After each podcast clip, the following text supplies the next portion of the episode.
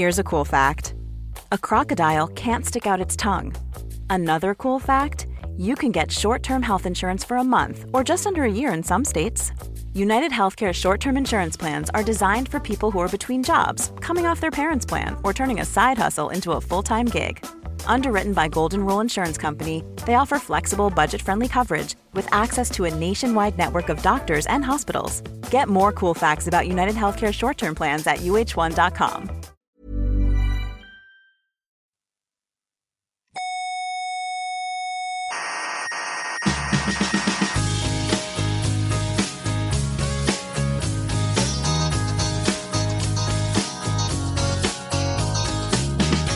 Aquí comienza Coffee Break. ¿Es inevitable que empiece? Sí, es inevitable. Vaya. La tertulia semanal de la actualidad científica. Resignación.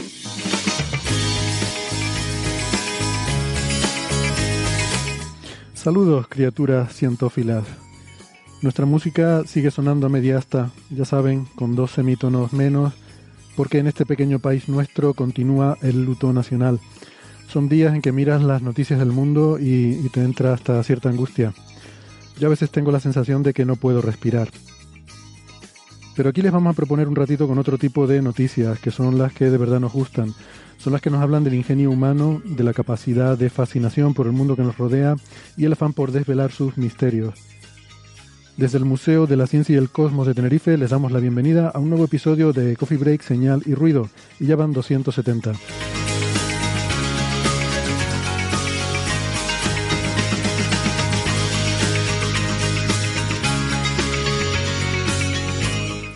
Hoy no podíamos dejar de mencionar el éxito de la primera misión tripulada de SpaceX para llevar astronautas a la ISS, éxito al menos de esa primera parte de la misión. También de una noticia que podría significar la resolución del problema de los variones perdidos en el universo. De un nuevo trabajo para determinar propiedades de la espuma cuántica, que ya saben eh, es de lo que podría estar eh, compuesto el espacio-tiempo a un nivel muy microscópico de una galaxia en forma de anillo en el universo temprano. Y tenemos también pendiente el tema de la pasta nuclear, esa, extraña, esa extraña materia degenerada que se encuentra dentro de las estrellas de neutrones.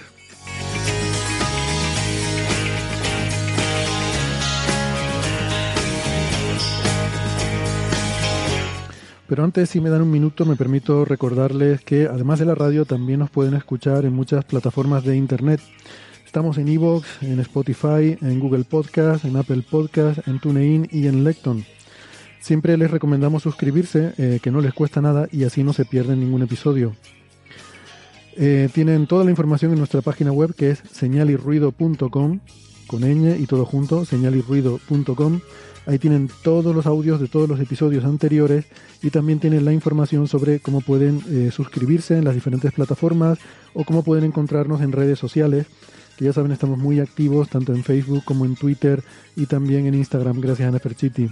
Y que en, el, eh, en Facebook está el club de fans eh, para los que realmente sean más cientófilos y quieran seguir teniendo conversaciones sobre ciencia durante todo el resto de la semana.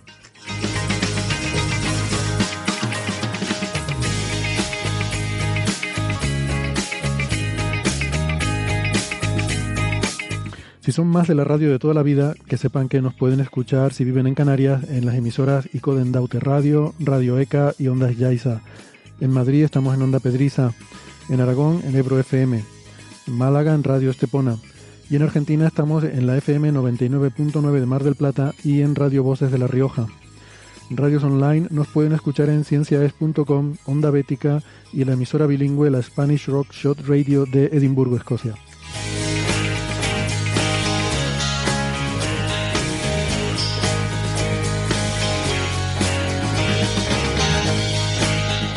Bueno, y para hablar de todos estos temas tan apasionantes, eh, estoy rodeado de un elenco de estrellas.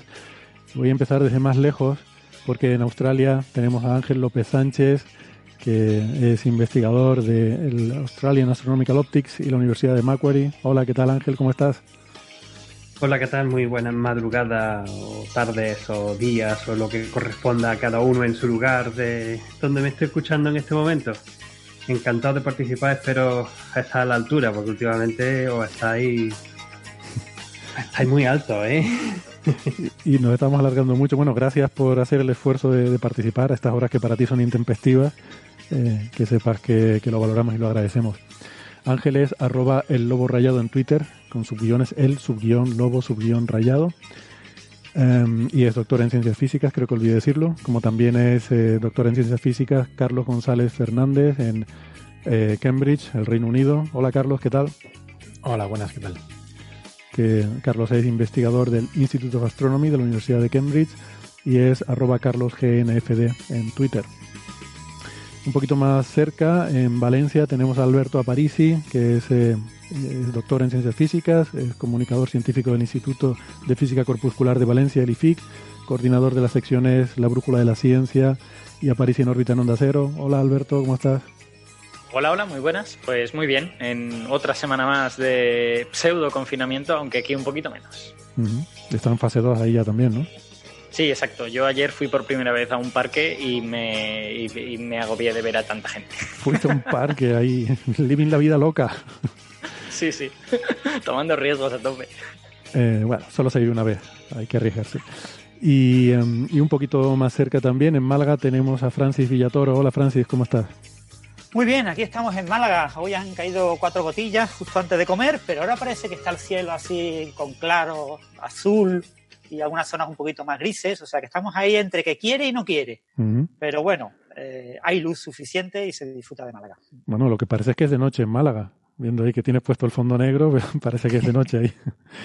Francis es eh, físico, informático y doctor en matemáticas. Es eh, profesor en la Universidad de Málaga, autor del famoso blog de la Mula Francis, es arroba emulenews en Twitter.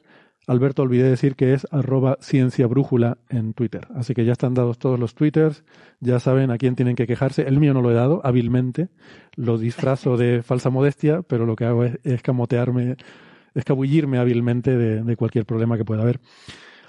Em, Héctor. Dime.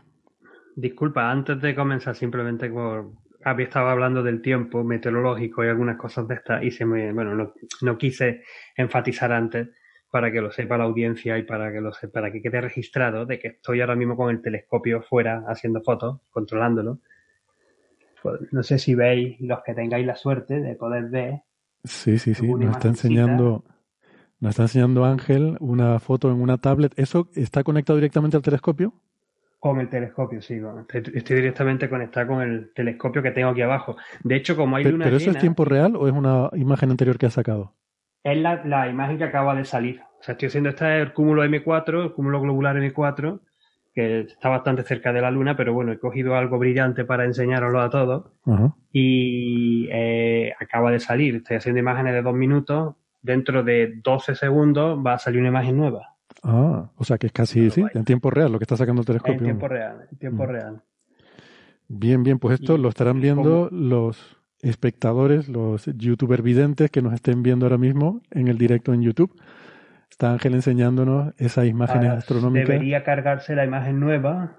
Eh, en algún momento está haciendo el dice y ya se ha cargado la imagen nueva. Está cargando. Va despacito porque estoy un poco más lejos del telescopio.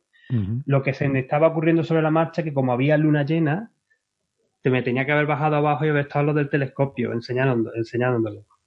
Lo que se vería. Pero bueno. Por, eso que ya saben que, bueno, como estamos em, todavía con el museo eh, aquí, el Museo de la Ciencia del Cosmos está cerrado, no tenemos público, estamos haciendo las grabaciones en directo, se pueden ver en YouTube, en nuestro canal de YouTube, y bueno, se pueden ver cosas como esto que nos está enseñando Ángel. De todas formas, seguramente tuitearás la, eh, la foto, ¿no? Para que los oyentes. Sí, no, además, esto está sin tratar. Esta es una única imagen de una serie de 40. hasta que no las combine y no les quite los defectos, que se les den varias manchitas que se van con los del flat field, la corrección de flat, no, no, no queda una imagen buena. Claro, pero, pero bueno, tiene la gracia. Mm. el telescopio está ahora mismo siguiendo a esa galaxia, ¿no? Porque la tienes muy, muy ajustada a los bordes de la pantalla, ¿no? Eh, bueno, es, una, es un cúmulo globular, es un cúmulo globular. Y sí, está, está siguiendo, es que claro, a ver, esta es la imagen, si la podéis ver, veis el reflejo desgraciadamente, ah, tal y como recoge la cámara, tal y como está recogiendo la cámara. Lo que pasa es que con el mismo programica puedo, puedo controlarlo todo. Puedo controlar desde el histograma el tiempo de exposición y este es el guiado de que me está haciendo la, otra cámara que me guía y me, me, tiene el telescopio exactamente donde tiene que estar. Lo de la cámara que me guía ha sonado casi religioso. Qué decepción, Ángel. Yo cuando, cuando has dicho que con eso lo podías eh, controlar todo, pues yo esperaba que pudieras controlar la tasa de formación de estrellas, la, densidad de materia oscura. Joder. Eso se llama simulación. Tampoco, puedo hacer milagro a mis 12 y 20 de la madrugada. Si fuera de día, sí. Podría controlar todas esas cosas. Exacto. De día controlo la materia oscura, pero de noche no. Bueno, Oye, les tengo que anunciar una cosa que me hace muchísima ilusión. No estaba seguro de si lo iba a poder anunciar hoy, pero finalmente sí, lo puedo anunciar hoy. Que em, estoy muy contento porque para la próxima semana no se pierdan el programa de la semana que viene, porque, bueno, ya saben que a veces hacemos estas cosas de tener entrevistas con, así con gente guay. Lo que pasa es que hay que dosificarlo porque lleva mucho trabajo con las traducciones y esto lleva, lleva bastante trabajo y no, la verdad que no damos para tanto, ¿no? Y los becarios se nos han puesto en huelga, que dicen que quieren cobrar más o trabajar menos, en fin, es lo que tiene la juventud hoy en día, o cobrar algo en general, a secas. Y, mm, pero nada, tenemos una para la semana que viene que, bueno, más que decirlo yo, eh, voy a dejar que se presente el personaje. My name is Jill Tarter. Good day to you on Tenerife, where I have had the opportunity bueno, esto igual así, eh, a lo mejor en inglés no se ha entendido mucho, pero espera, que ya le digo que estamos trabajando en la traducción. Hola, me llamo Jill Tarter. Buenos días a todos en Tenerife, donde he tenido ocasión de estar en maravillosas conferencias y reuniones, donde he pasado unos días muy agradables. Y me siento muy feliz de poder estar aquí hoy con Héctor y con todos vosotros. Bueno, para quien no lo sepa, eh, Jill Tarter es un poco una leyenda viva de todo este tema del SETI, de, de la búsqueda de inteligencia extraterrestre. Em, ella fue amiga de Carl Sagan eh, coincidió con él en Cornell y de hecho el personaje de la película, bueno, de la novela Contact que escribió Carl Sagan está basado un poco en la vida de, Jill Tarter. Eh, eh, Carl Sagan se inspiró en, esta mujer para el personaje de Contact, así que pues puede ser una buena oportunidad para volver a ver esa película si, o para leer la novela si no lo han hecho. Y ya les digo, la semana que viene tendremos esa conversación con, con Jill Tarter y estaremos hablando de SETI y el estado actual de la búsqueda de inteligencia extraterrestre. Bueno, em, más cosas. Tenemos la noticia de la que se ha estado hablando más durante estos días, que es em, esa misión de la empresa SpaceX, hay que decirlo así, con esa pausa glotal en medio, les recuerdo, porque si no estaríamos diciendo otra cosa diferente, que no viene al caso. Y pues bueno, eh, se ha logrado un hito histórico en el sentido de que es la primera vez que una, una empresa privada, con todos los matices que queramos ponerle a esto, lleva eh, tripulación al espacio. En este caso, dos astronautas estadounidenses eh, a la Estación Espacial Internacional, con la, la, famosa cápsula, la Crew Dragon de, de SpaceX, en la misión Demo 2, yo no sé si yo me subiría a una cápsula en una misión que se llama Demo, pero bueno, es una de las dos misiones de demostración que había contratadas. La primera era no tripulada, esta segunda misión de demostración ya sí es tripulada. Y luego el contrato con la NASA también incluye otras seis misiones ya, mm, ya sí reales, no como esta, que es un poco de demostración. Eh, seis misiones de servicio a la Estación Espacial Internacional. Mm, no sé qué opinión les merece esto, si creen que realmente es algo tan importante o no. Esto, por ahí hay quien lo vende como que por primera vez Estados Unidos, desde el año 2011, tiene capacidad de volver a poner astronautas en el espacio. Eh, bueno, eh, yo siempre insisto, ojo, esa es una mentalidad un poco nacionalista, es una empresa privada. Las empresas tienen nacionalidad hasta cierto punto, ¿no? Alberto. Bueno, yo creo que eh, aunque a todos nos gusta ver lanzamientos de naves espaciales, y yo fui el primero que lo estuve viendo y me lo pasé muy bien y tal. Eh, Fuiste el primero que lo viste, eso no lo sabía. bueno, quiero decir que como, como el primero estuve ahí viéndolo. El, a mí me parece que, esta misión no tiene una gran relevancia, ni técnica ni científica. Es una, es una misión con un, digamos, un titular político, ¿vale? En el sentido de que Estados Unidos fue lo suficientemente digamos, imprudente como para tener una enorme infraestructura para ir al espacio y perderla. Y ahora pues han eh, reparado esa anomalía. Pero, pero vamos, eh, las innovaciones técnicas de esta misión ya existían ya se habían utilizado en muchos otros vuelos del Falcon 9, en el vuelo anterior de la Crew Dragon y ahora simplemente pues era llegar allí, haces una fotito y tal. Entonces, que vamos, que está muy bien y que, que pues, todos nos lo hemos pasado muy bien, pero la relevancia científica de esta misión en particular pues no es muy grande. Quizá relevancia política, histórica, si nos queremos poner estupendos, pero, pero poco más. Yo discutiría lo de que se ha remediado esa situación que había creado, porque Estados Unidos, como el gobierno de Estados Unidos, sigue sin tener capacidad de poner astronautas en el espacio, por lo menos hasta que no tenga la nave Orión y el, y el SLS. Eh, lo que hay es una empresa privada, insisto, que puede, a la que el gobierno de Estados Unidos puede contratar para hacer esto. Pero si mañana Elon Musk se vuelve, yo qué sé, eh, se vuelve, iba a decir se vuelve loco, hay quien piensa que... Bueno, por cierto, si vamos a hablar de, este tema, tengo que decir una cosa por favor, si vamos a hablar de ese tema, eh, tengan cuidado de no decir cosas malas de Elon Musk porque sus fans nos pueden machacar y tampoco decir cosas buenas de Elon Musk porque entonces sus haters nos pueden machacar. Así que que por favor nadie diga nada ni bueno ni malo ni de Elon Musk ni de SpaceX. ¿eh? Em, y si no... Musk no tiene papada. ya, yo he dicho los twitters de todo el mundo aquí, o sea que ya, ya saben dónde, dónde tienen que enviar sus críticas. No es verdad, hay mucha gente muy sensible. ¿eh? Yo te. Sí, sí, desde luego que lo hay. Es que la gente, como a la gente le gustan los héroes, pues se lo toma de una manera personal, porque te, han, desarrollado psicológicamente una relación personal con un señor al que realmente no conocen. Entonces, eh, bueno, ya cada uno gestiona eso como quiere.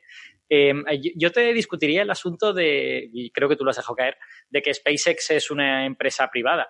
Hombre, claro que es una empresa privada, desde luego que lo es, pero es cierto que una parte importantísima de sus ingresos viene del gobierno de Estados Unidos. Entonces, bueno, una empresa privada con reservas, digamos, ¿no? Mm. Y, y que además mm, nadie duda en las circunstancias actuales que SpaceX va a estar alineada con los intereses de la NASA, ¿no? En primer lugar, porque la financiación le viene de ahí.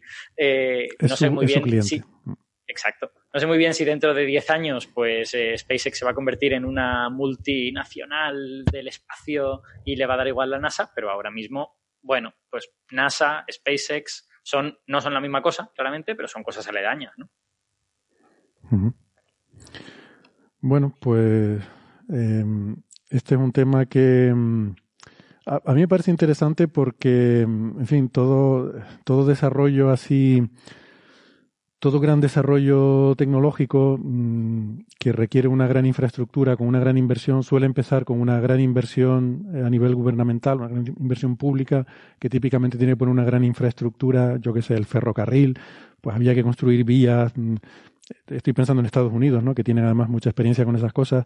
Había que tender vías de tren por miles de kilómetros por todo el país y en principio pues eso tenía que ser una, eh, una gran inversión un poco a nivel, a nivel nacional y luego eh, cuando el negocio empieza a ser rentable, pues empiezan a aparecer empresas privadas que van utilizando ese, esos cimientos que se han puesto ahí anteriormente y al final acaba siendo algo pues de uso cotidiano prácticamente, ¿no?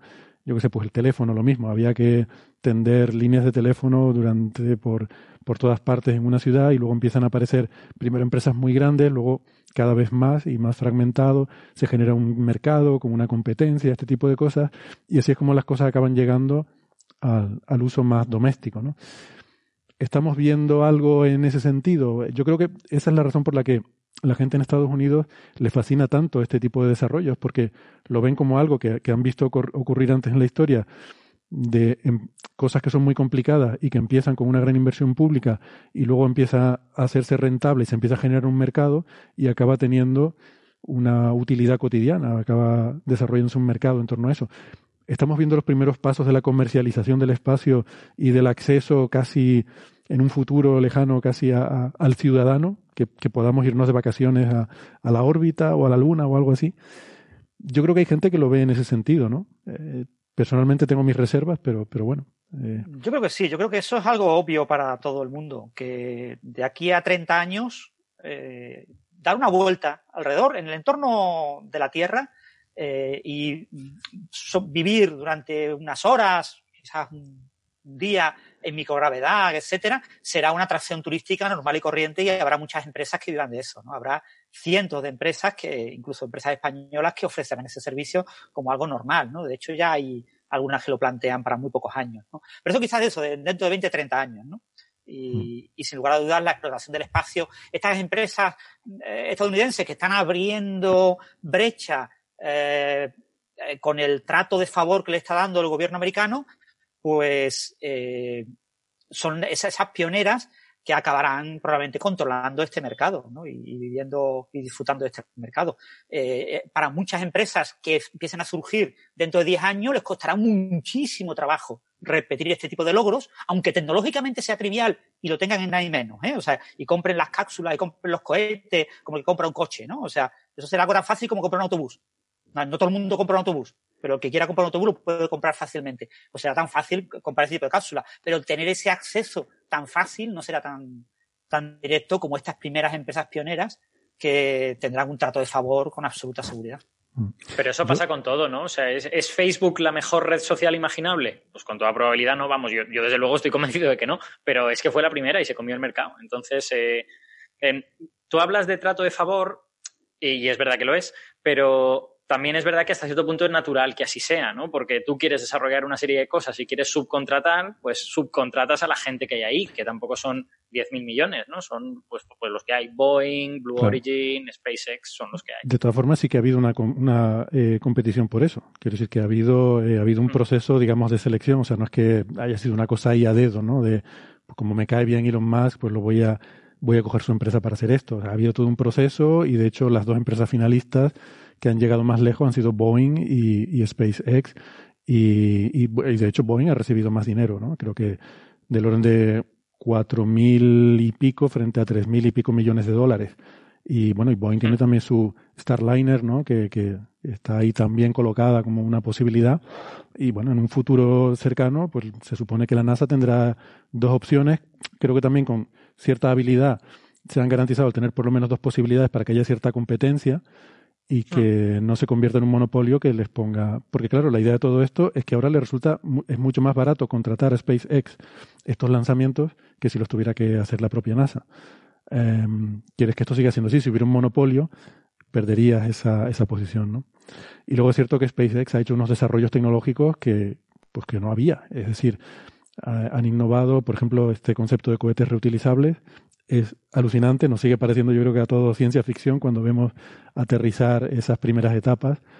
Em, incluso al principio, ¿no? Eh, recordamos ese primer fallo con la, eh, la etapa central en la barcaza que, que, no llegó a, bueno, que se perdió. Eh, ahora ya se recuperan de forma casi rutinaria. Y, y una cosa también que a mí me resulta muy curiosa de todo esto es el, el, tema del sistema de emergencia con los propulsores estos Super Draco, eh, estos ocho propulsores que tiene para en caso de una emergencia, la propia cápsula salta, se aleja del cohete y, eh, y tiene esa capacidad de aterrizar de forma autónoma. Que de hecho SpaceX quería realmente utilizar esos propulsores para todo el, el aterrizaje, para todo el control de, del aterrizaje, no solo en un caso de emergencia, que también, sino para luego la, la propia el retorno de la cápsula, ¿no? Que al final la, NASA eso no lo vio con buenos ojos y les hizo cambiarlo por un sistema con paracaídas porque, bueno, es una tecnología que está más probada y más contrastada y les parecía mucho riesgo el depender de, de esos ocho propulsores Super Draco para, para toda la, la, reentrada, lo cual a su vez generó problemas porque SpaceX no tenía ese plan previsto y el tener que incorporar el sistema de paracaídas, además tendría que ser el morro de la nave ya estaba preparado para el acoplamiento, entonces tenían que incorporar los paracaídas por la parte de atrás. Em, además, eh, había un problema adicional porque tendría que aterrizar con el peso del el, combustible para esos motores, que, que originariamente la idea era que, bueno, mm, tú eh, necesitarías un sistema de paracaídas como alternativa por si eso fallaba, pero claro, asumías que ya vendrías con eso, con eso gastado, ¿no? sin ese combustible. Total, que el sistema de paracaídas dio problemas, eh, dio bastantes fallos y es lo que ha retrasado un poco algunos de, estos desarrollos. Entonces, o sea que sí que es un proceso iterativo, ¿no? O sea, no solo la NASA te da un dinero para decir quiero que hagas esto, sino que también en todo el proceso de diseño ha estado involucrada para decir, no, mira, esto no lo vamos a hacer así, me parece bien que tú creas que esta es la mejor solución, pero yo soy el que voy a poner unos astronautas aquí y, y si hay una desgracia es mi reputación la que está aquí en juego. Em, o sea que ha sido un proceso como muy colaborativo ¿no? entre las dos partes. Y, y, mm. precisamente en estas etapas iniciales yo creo que es lógico que así sea porque no está desarrollada la tecnología, no tienes la expertise. O sea, quizá llegue un momento en que haya 10 empresas que sepan llevar a gente al espacio y entonces a lo mejor pues eh, se hace de otra manera. Pero ahora mismo, pues bueno, simplemente la NASA ha cerrado una época en la que eran ellos los que creaban toda la, tecnología y ha abierto otra en la que, bueno, les ayuda gente que no es estrictamente la NASA para, hacerlo y está bien. Eh, hay una cosa que, de la que se está hablando mucho eh, y es el, el, corte de la emisión mm, cuando el, eh, la etapa principal aterriza en la barcaza, ¿no? Ese dron, no sé cómo se llama, esa, esa barca autónoma en la que aterrizan estos, estos cohetes, eh, justo en el momento que está aterrizando, se ve que hay un momento que empieza a sacudirse y luego se pierde la conexión y luego volvemos a tener una imagen en la que se ve ahí el cohete puesto de pie, ¿no? Y hay gente que, que bueno, que dice, esto es tongo. Aquí no vemos, no vemos el proceso. Claro, porque has, porque has llevado a dos astronautas a la Estación Espacial Internacional y para salvar tu reputación lo que tienes que hacer es inventarte que ha aterrizado bien la primera etapa, ¿no? Es que, claro, la idea, la idea es, tan, es, tan, es tan ridícula que es hasta tierna. Sí, es muy absurda. Pero por otra parte sí que es verdad que refleja algunos de los problemas de comunicación, porque yo no sé qué les costaría eh, explicarlo. Y no han querido hacerlo. Yo no sé si es que piensan que también les viene bien el, el salseo ese que se origina y la discusión que se origina. La verdad es que no sé cuál es la razón. Mm, podrían explicarlo porque realmente, mm, o sea, no se sabe. Hay más o menos alguna idea de por qué eso es así, pero SpaceX oficialmente no se ha manifestado de, para explicar por qué ese corte. A lo mejor es que no lo han estudiado. A ver, lo lógico es que si tienes un trasto de tamaño bastante considerable aterrizando, escupiendo fuego, pues hombre, no es improbable que tu antena deje de apuntar donde debe apuntar o incluso que tengas interferencias electromagnéticas, ¿no? Porque ahí en los motores pues se creará plasma y tal. O sea, también está la posibilidad de que esto sea un, un, tema de espionaje industrial, de que a lo mejor si tú enseñas públicamente las últimas fases del aterrizaje, hay cierto conocimiento ahí que alguien podría adquirir solo viendo eso, por ejemplo, a lo mejor. Mm. Yo creo que no, porque se ha visto el aterrizaje de, primeras etapas en, algún caso. Simplemente en muchos casos falla justo en ese momento porque es cuando hay pues más traqueteo y más y más interferencia y tal. O sea, yo no creo que sea eso, pero, pero no lo sé tampoco. No tengo ni idea. ¿eh? A, lo, mejor es justo el momento cuando sale de, sale de, un, de, un, de una puerta un señor haciendo así. Dale, dale. Es cuando, es cuando sale que realmente lo que tienen es 10.000 palomas eh, depositando la, primera etapa con cuidadín en la, en la barcaza. ¿no? Sale de corrella diciendo, aquí tienes un hueco, aquí tienes un hueco, ponlo aquí, ponlo aquí. con el chaleco amarillo ahí. Em, sí, es verdad que sí, que se han dado imágenes del proceso. Lo que se corta es la emisión en vivo, pero, pero sí que hay imágenes de todo el proceso mm, que, que se graba. O sea, la imagen se graba. Es un problema de la emisión, ¿no? Y sí, yo, creo que hay dos posibles, mm, dos posibles razones. La que parece más razonable, como decía Alberto, es que de las sacudidas, eh, al fin y al cabo, ahí no tienes un cable a, la barcaza. la barcaza tiene una antena que está apuntando a un satélite y enviando la información de las imágenes. Eh, si por la sacudida se pierde la línea de visión con el satélite, o sea, deja de apuntar al satélite, eh, estás perdiendo el, la señal. Y la otra posibilidad que también le apuntó Alberto es que al, haber plasma, sabemos que las, la propagación de ondas electromagnéticas, el plasma es un conductor muy, muy eficaz, entonces es como, si, es como el metal. por la misma razón de que eh, ciertas longitudes de onda pues no pueden atravesar una placa de metal, tampoco pueden atravesar una lámina de plasma. Si cuando el cohete está bajando, pasa claro, esa explicación del plasma mm, funcionaría para el caso de que la línea de visión atraviese el plasma. Mm, o sea que en algunas condiciones se perdería la imagen y otras no. Pero bueno, la sacudida, además se ve, de hecho, cuando justo antes de cortarse la imagen se ve que se sacude, que hay vibraciones en la barcaza y, es cuando se corta. Pero bueno, eso es un poco la anécdota. Yo, a mí simplemente me llama la atención eh, por el tema ese de comunicación y sí que es verdad que, que hay un tema eh, que además eso se lo he comentado, se lo he oído comentar a Daniel Marín y me parece un punto muy interesante a resaltar Y es que una de las grandes diferencias entre una misión de una agencia pública como NASA y una empresa privada es la comunicación. O sea, eh, la NASA todo lo que hace, inmediatamente toda la información es conocida. Eh, y tampoco hay ninguna razón para que no sea así. No hay, digamos, secretos de Estado, no hay secretos comerciales, eh, no hay patentes que proteger, ese tipo de cosas. Sin embargo, con las empresas ya sí que empezamos a ver ciertos celos a la hora de dar información porque, claro, es normal, están en una competencia y, en fin, yo estoy haciendo un esfuerzo para hacer mi trabajo y hay otros que están en la misma carrera y no quiero que me copien mis tecnologías, ¿no? Entonces, una empresa es mucho más reservada en cuanto a la información que da. No te van a poner los planos del Falcon 9 y, del sistema de aterrizaje, de, reutilización de cohetes. Eh, mientras que si fuera misiones de la NASA, seguro que toda esa información sería inmediatamente pública, ¿no? No te lo van a poner porque, claro, verías ahí las alfombras persas, la pista de pádel, verías la piscina olímpica y dirías, bueno, pero esto... eh, y, luego está muy curioso también el hecho de llevarlos en Tesla a los astronautas al, a la plataforma de lanzamiento, ¿no? Ah, eso es publicidad gratuita. yo, yo si fuera Elon Musk lo haría también.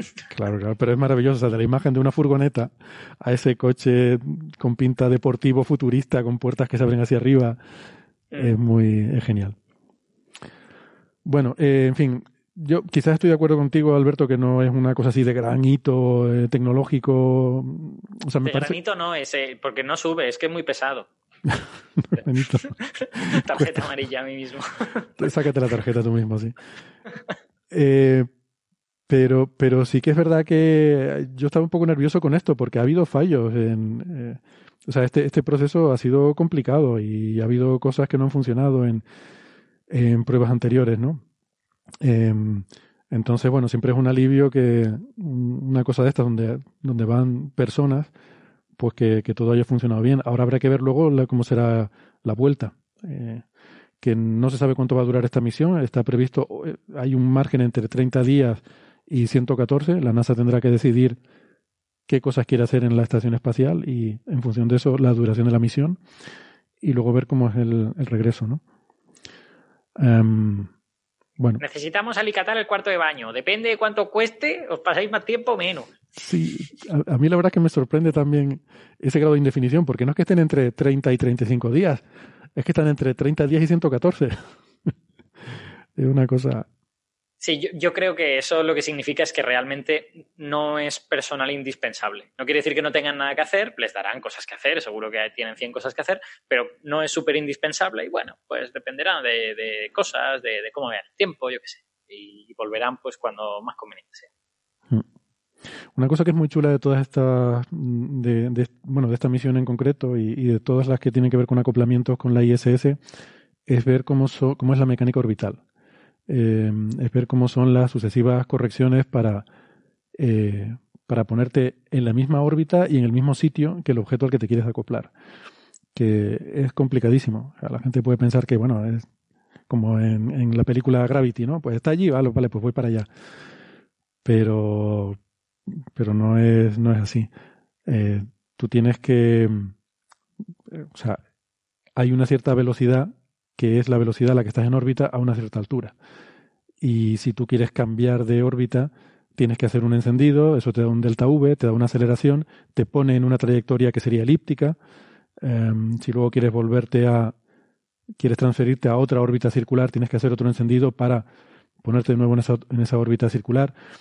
Luego te tienes que acercar a la estación, pero no basta con que aceleres, porque si tú aceleras, eh, estás creando, estás alterando tu órbita, te vuelves a poner, vuelves a crear una órbita elíptica al hacer una aceleración, un encendido.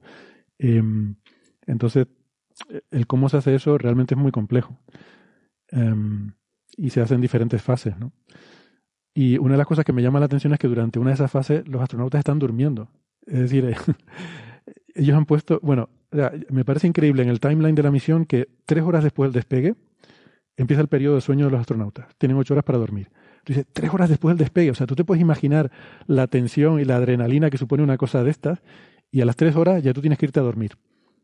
Yo me, imagino que esta gente no duerme. O sea, debe ser imposible, después de una, de una experiencia de estas, mm, tres horas después irte a dormir, sabiendo además que durante ese periodo de sueño, no sé en qué momento, se van a encender los motores para hacer un cambio de, eh, para hacer una maniobra.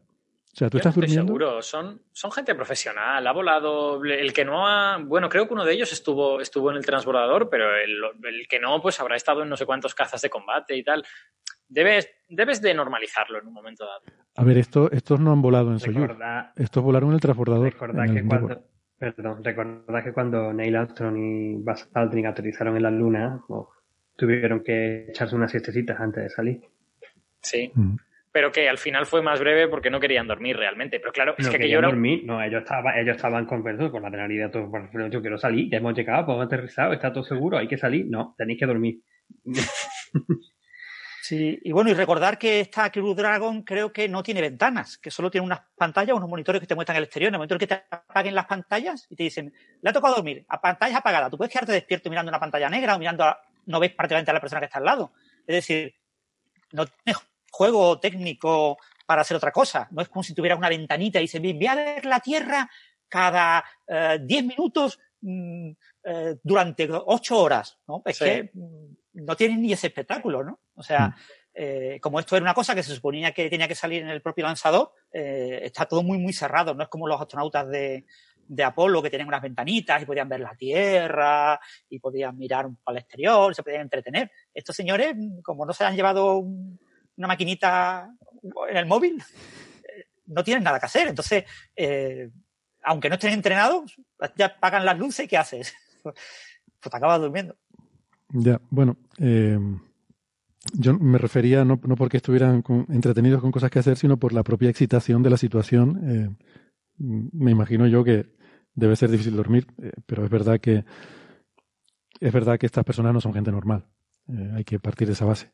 Para mí el hecho de que seas capaz de echarte a dormir tres horas después de un lanzamiento, si realmente, a mí me gustaría saber si realmente han dormido. O sea, yo tengo esa curiosidad, porque eso me parece ya de, de Clint Eastwood, por lo menos, de, yo, yo apostaría porque sí, seguro, porque quiero decir, es que es gente que está en una cultura en la que esto, hombre, no es que lo hagas todos los días, pero, pero que vamos, que es, no es algo extraordinario y, en fin, están en contacto continuamente con máquinas que pueden matarles, que si no son una cápsula espacial, pues son un caza, y yo creo que debe de ser más o menos, no sé, deben de tenerlo normalizado.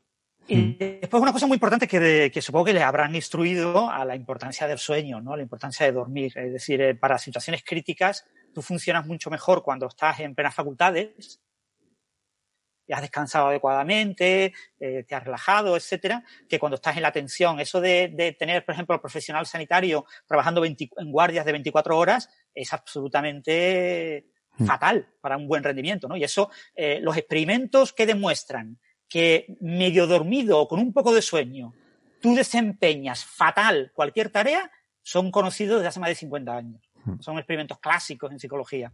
Y te ponen tareas muy sencillas, ¿no? De rellenar unos numeritos, de rellenar cuatro cosas y, te interrumpen el sueño pues cada hora. Y, y, te hacen hacer el test y se ve perfectamente cómo se degrada tu rendimiento en cosas absolutamente triviales. Una de las causas mayores de accidentes de tráfico en el mundo es la gente que está dormida que se duerme, que tiene sueño, porque no reacciona. La velocidad de reacción se, se pierden eh, una barbaridad. Esas personas, por ejemplo, que, que, prefieren conducir de noche cuando hacen un trayecto largo porque creen que al haber menos coches en la carretera ellos van a estar mejor, pero después resulta que ese día anterior no han dormido ocho horas eh, por la tarde eh, y, y, y, entonces están ganándole al sueño, pues eso es terrible y genera cantidad de accidentes y eso está perfectamente eh, demostrado. O sea, en este tipo de, situaciones, se le, un psicólogo hablará con estos señores y les dirá, señores, ustedes tienen que hacer esto por esto, esto, esto y esto, y como no lo hagan, que sepan que los que pueden morir son ustedes. O sea, los que estamos aquí en tierra mirándoles por una cámara, no nos vamos a morir, se van a morir ustedes. Así que hagan ustedes lo que tienen que hacer, lo que les aconsejamos por su vida y sobre todo por la bandera estadounidense y que quedemos bien y que nadie se muera, porque nadie se puede morir, porque somos estadounidenses. Sí, sí, no, sí, está claro. A ver, ellos lo tendrán clarísimo que tienen que dormir, pero una cosa es que lo sepas y otra cosa es que puedas hacerlo, que es lo que, a lo que voy, ¿no?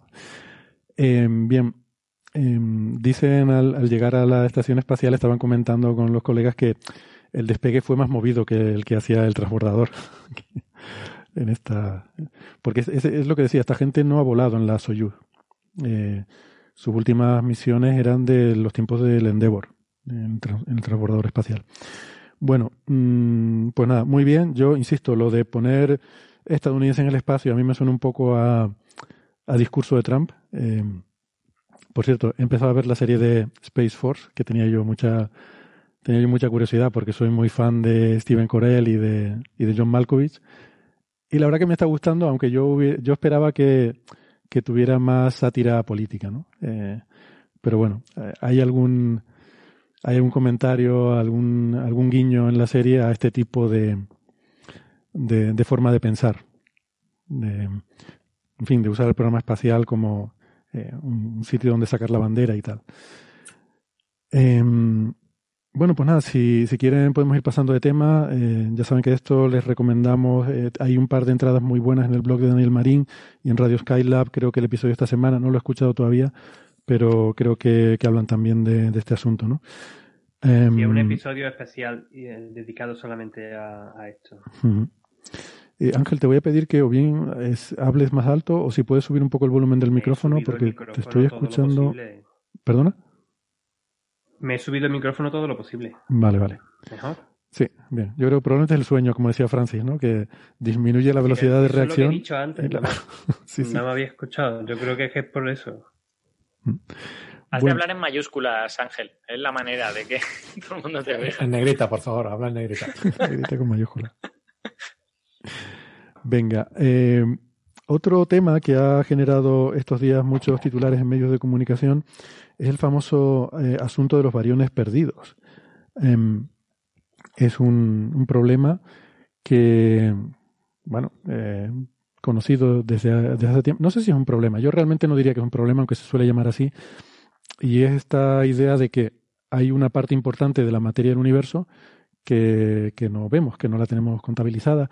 Y no estoy hablando de la materia oscura, ¿vale? Aquí no vamos a hablar de materia oscura. Estamos hablando de materia ordinaria, normal, hecha de átomos.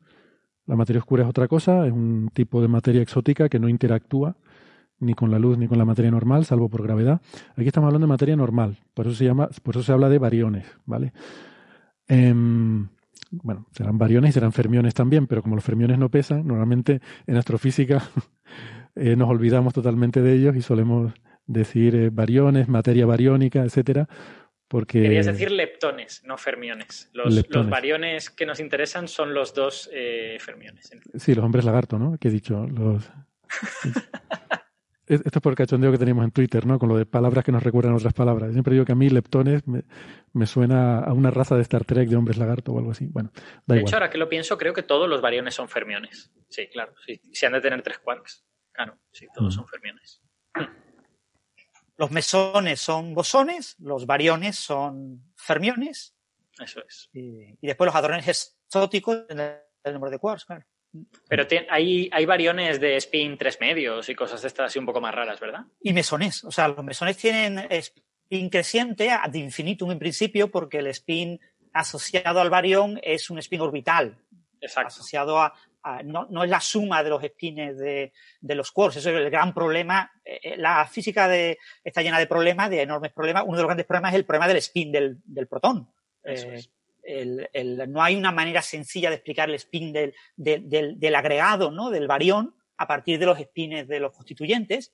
Y es un tema bastante complejo porque los constituyentes, pues en gran parte, eh, son más, una especie como de nube de muchísimos constituyentes unidos, por agregados por muchos clones. Son problemas muy, muy complejos, ¿no? El, el, momento magnético del, del protón no corresponde al, al spin teórico que tiene como spin de valencia, ¿no? que es un fermión de spin medio.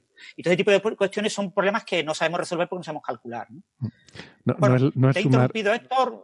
Eh, sí, perdón. Aclaramos el, el, tema. Bueno, el tema de, de, de, los variones perdidos es el tema del agua en Marte, ¿no? O sea, todo el mundo sabe que hay agua en Marte. ¿Por qué hay agua en Marte? Porque tuvo que haber agua en Marte. Y, ¿Y por qué tuvo que haber agua en Marte? Porque hay agua en la Tierra, ¿vale? O sea, no es tan diferente Marte de la Tierra en sus inicios como para que la Tierra pueda tener agua y Marte, desgraciadamente, no. O sea, obviamente, si es de verdad que Marte se formó en el sistema solar, en un entorno muy parecido a la Tierra, obviamente Marte tuvo tierra, pero no tuvo agua. Y tuvo que tener grandes mares y quizás estuvo cubierto todo completo de agua, etcétera, etcétera. Y tiene que haber quedado algo de agua, porque hay lugares donde se puede esconder fácilmente el agua. Pues el mismo problema que tenemos con el problema de la materia. Lo que nos dicen los modelos cosmológicos es que la materia a muy gran escala, por encima de la escala de supercúmulos, se acumula una cosa que se llama la web cósmica. La web cósmica no, la hemos visto. No la hemos visto. Sabemos que tiene que estar, pero no la hemos visto. Entonces, hay un gran problema, el problema de la web cósmica, que es ver la web cósmica. ¿De qué hemos visto? Hemos visto algunos trozos de algo que parece un filamento de la web cósmica hemos visto alguna cosita, que mm, hemos visto efectos de manera indirecta. De, pues todas formas, perdona, la distribución. perdona, la distribución de galaxias a gran escala sí que demuestra que no están distribuidas homogéneamente, sino que hay alguna estructura. Otra cosa es que realmente como marcador de la web cósmica no es muy útil porque suelen estar acumuladas en los nodos de esa red, ¿no? de esa telaraña cósmica tridimensional. El, gran problema es eso. Eh, eh, nosotros podemos ver además muy poquitas galaxias, porque lo que podemos ver del cielo a nivel de galaxias son unas cuñas, son eh, unas cosas extremadamente pequeñas. Entonces, las propiedades a gran escala las tenemos que inferir. Ves un trocito, es decir, tú ves de una pelota de fútbol, ves un trocito de la pelota de fútbol y tú dices, bueno, como esto es más o menos redondeado, pues más o menos, pues, imagina una pelota de fútbol. Pero tú no ves la pelota de fútbol. Tú ves un trocillo de, de y podría existir solo ese trocillo. Nadie te puede negar. No, no, no, es que usted se está engañando. ¿Por qué piensa usted que tiene que haber una cosa esférica? Puede haber un, ese trocillo solamente, un pequeño ese trocillo. O sea, ese es el gran problema que tiene la web cósmica. Entonces, eh, ¿dónde está eh, la materia? La materia está en la web cósmica. O sea, se sabe que tiene que estar en la web cósmica. El problema de los variones perdidos es que mm, lo que vemos nosotros, que fundamentalmente son galaxias, pues eh, las galaxias se sitúan en ciertas regiones de la web cósmica y no nos dejan ver todos esos grandes filamentos que unen esos agregados, como bien has dicho, ¿no? Esto es como la, la espuma, la, cuando yo veo la espuma del baño, yo, bueno, eh, como, como, tiene brillos, veo, veo los brillos, ¿no? Pero si me olvido de los brillos, lo que yo veo fundamentalmente son las, las, las eh, ¿cómo se llaman? Aristas, ¿no? Las regiones donde se unen varias burbujas y forman una pared, y entonces donde tienes una especie como de, versión triangular, eh, donde tres eh, eh, paredes de espuma coinciden, ahí tengo como una zona donde aparece una especie como de cáustica, donde más o menos intuyo que hay algo, ¿no? Eso es lo que vemos nosotros con la materia. Pero en realidad la espuma, mm, el, jabón y el agua unida formando lo que son las diferentes burbujas está más en toda la región que no veo, si no tuviera esos brillos. Pues eso es lo que nos pasa. Entonces, el problema de la materia mm, bariónica perdida, el problema de los variones perdidos es fundamentalmente el problema de ver la web cósmica. O sea, a los, propos, a, los astrofísicos y cosmólogos que propusieron la web cósmica todavía no le han dado el premio Nobel. Y la web cósmica es un tema que merece premio Nobel. Pero claro, premio Nobel siempre y cuando se observe claramente.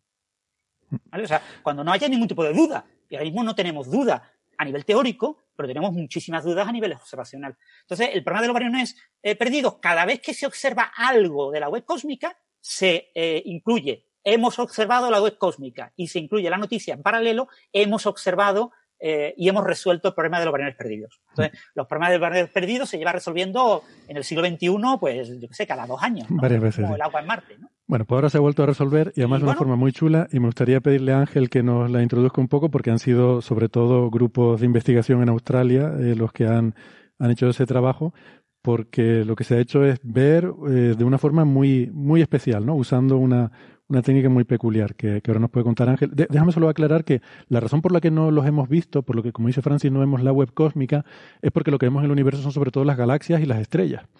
Y todo esto se supone que es masa que está fuera de ahí, fuera de galaxias y de, y de estrellas, ¿no? Es gas, básicamente, enormes cantidades de gas que, que viven solos en el mundo y entonces nadie los ilumina y no, no se ven, ¿no?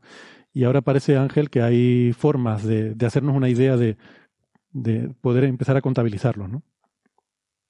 Precisamente iba a empezar haciendo ese comentario, que la web cómica lo más seguro es que no se encuentre en forma de galaxias, que lo que vamos a ver las galaxias o los cúmulos de galaxias son justamente las estructuras más densas que aparecen dentro de la web.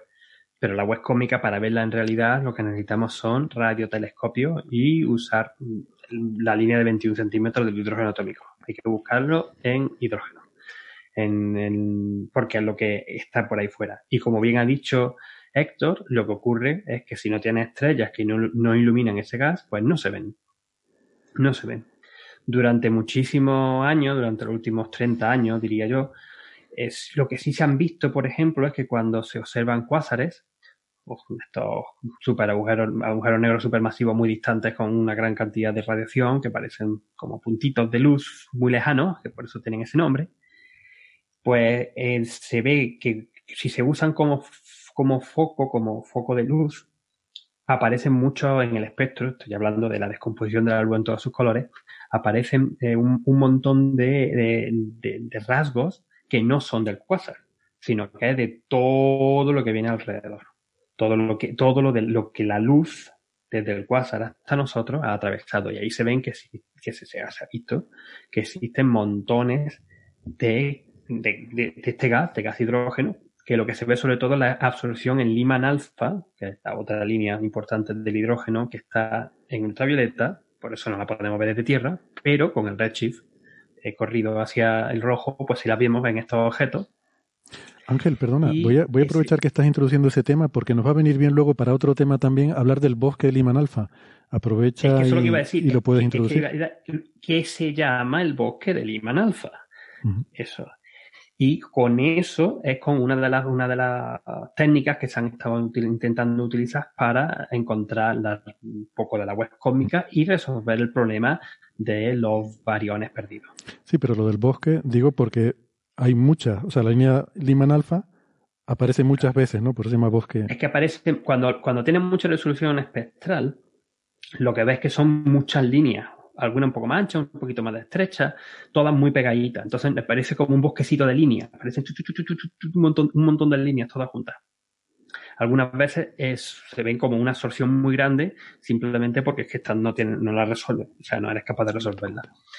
Y, y, pero claro, para entenderlas bien, solamente puedes observarlas en el sitio exacto donde hay un cuásar brillante o un objeto muy brillante, muy lejano, que normalmente es un cuásar o una galaxia un quasar, básicamente, y, poco más.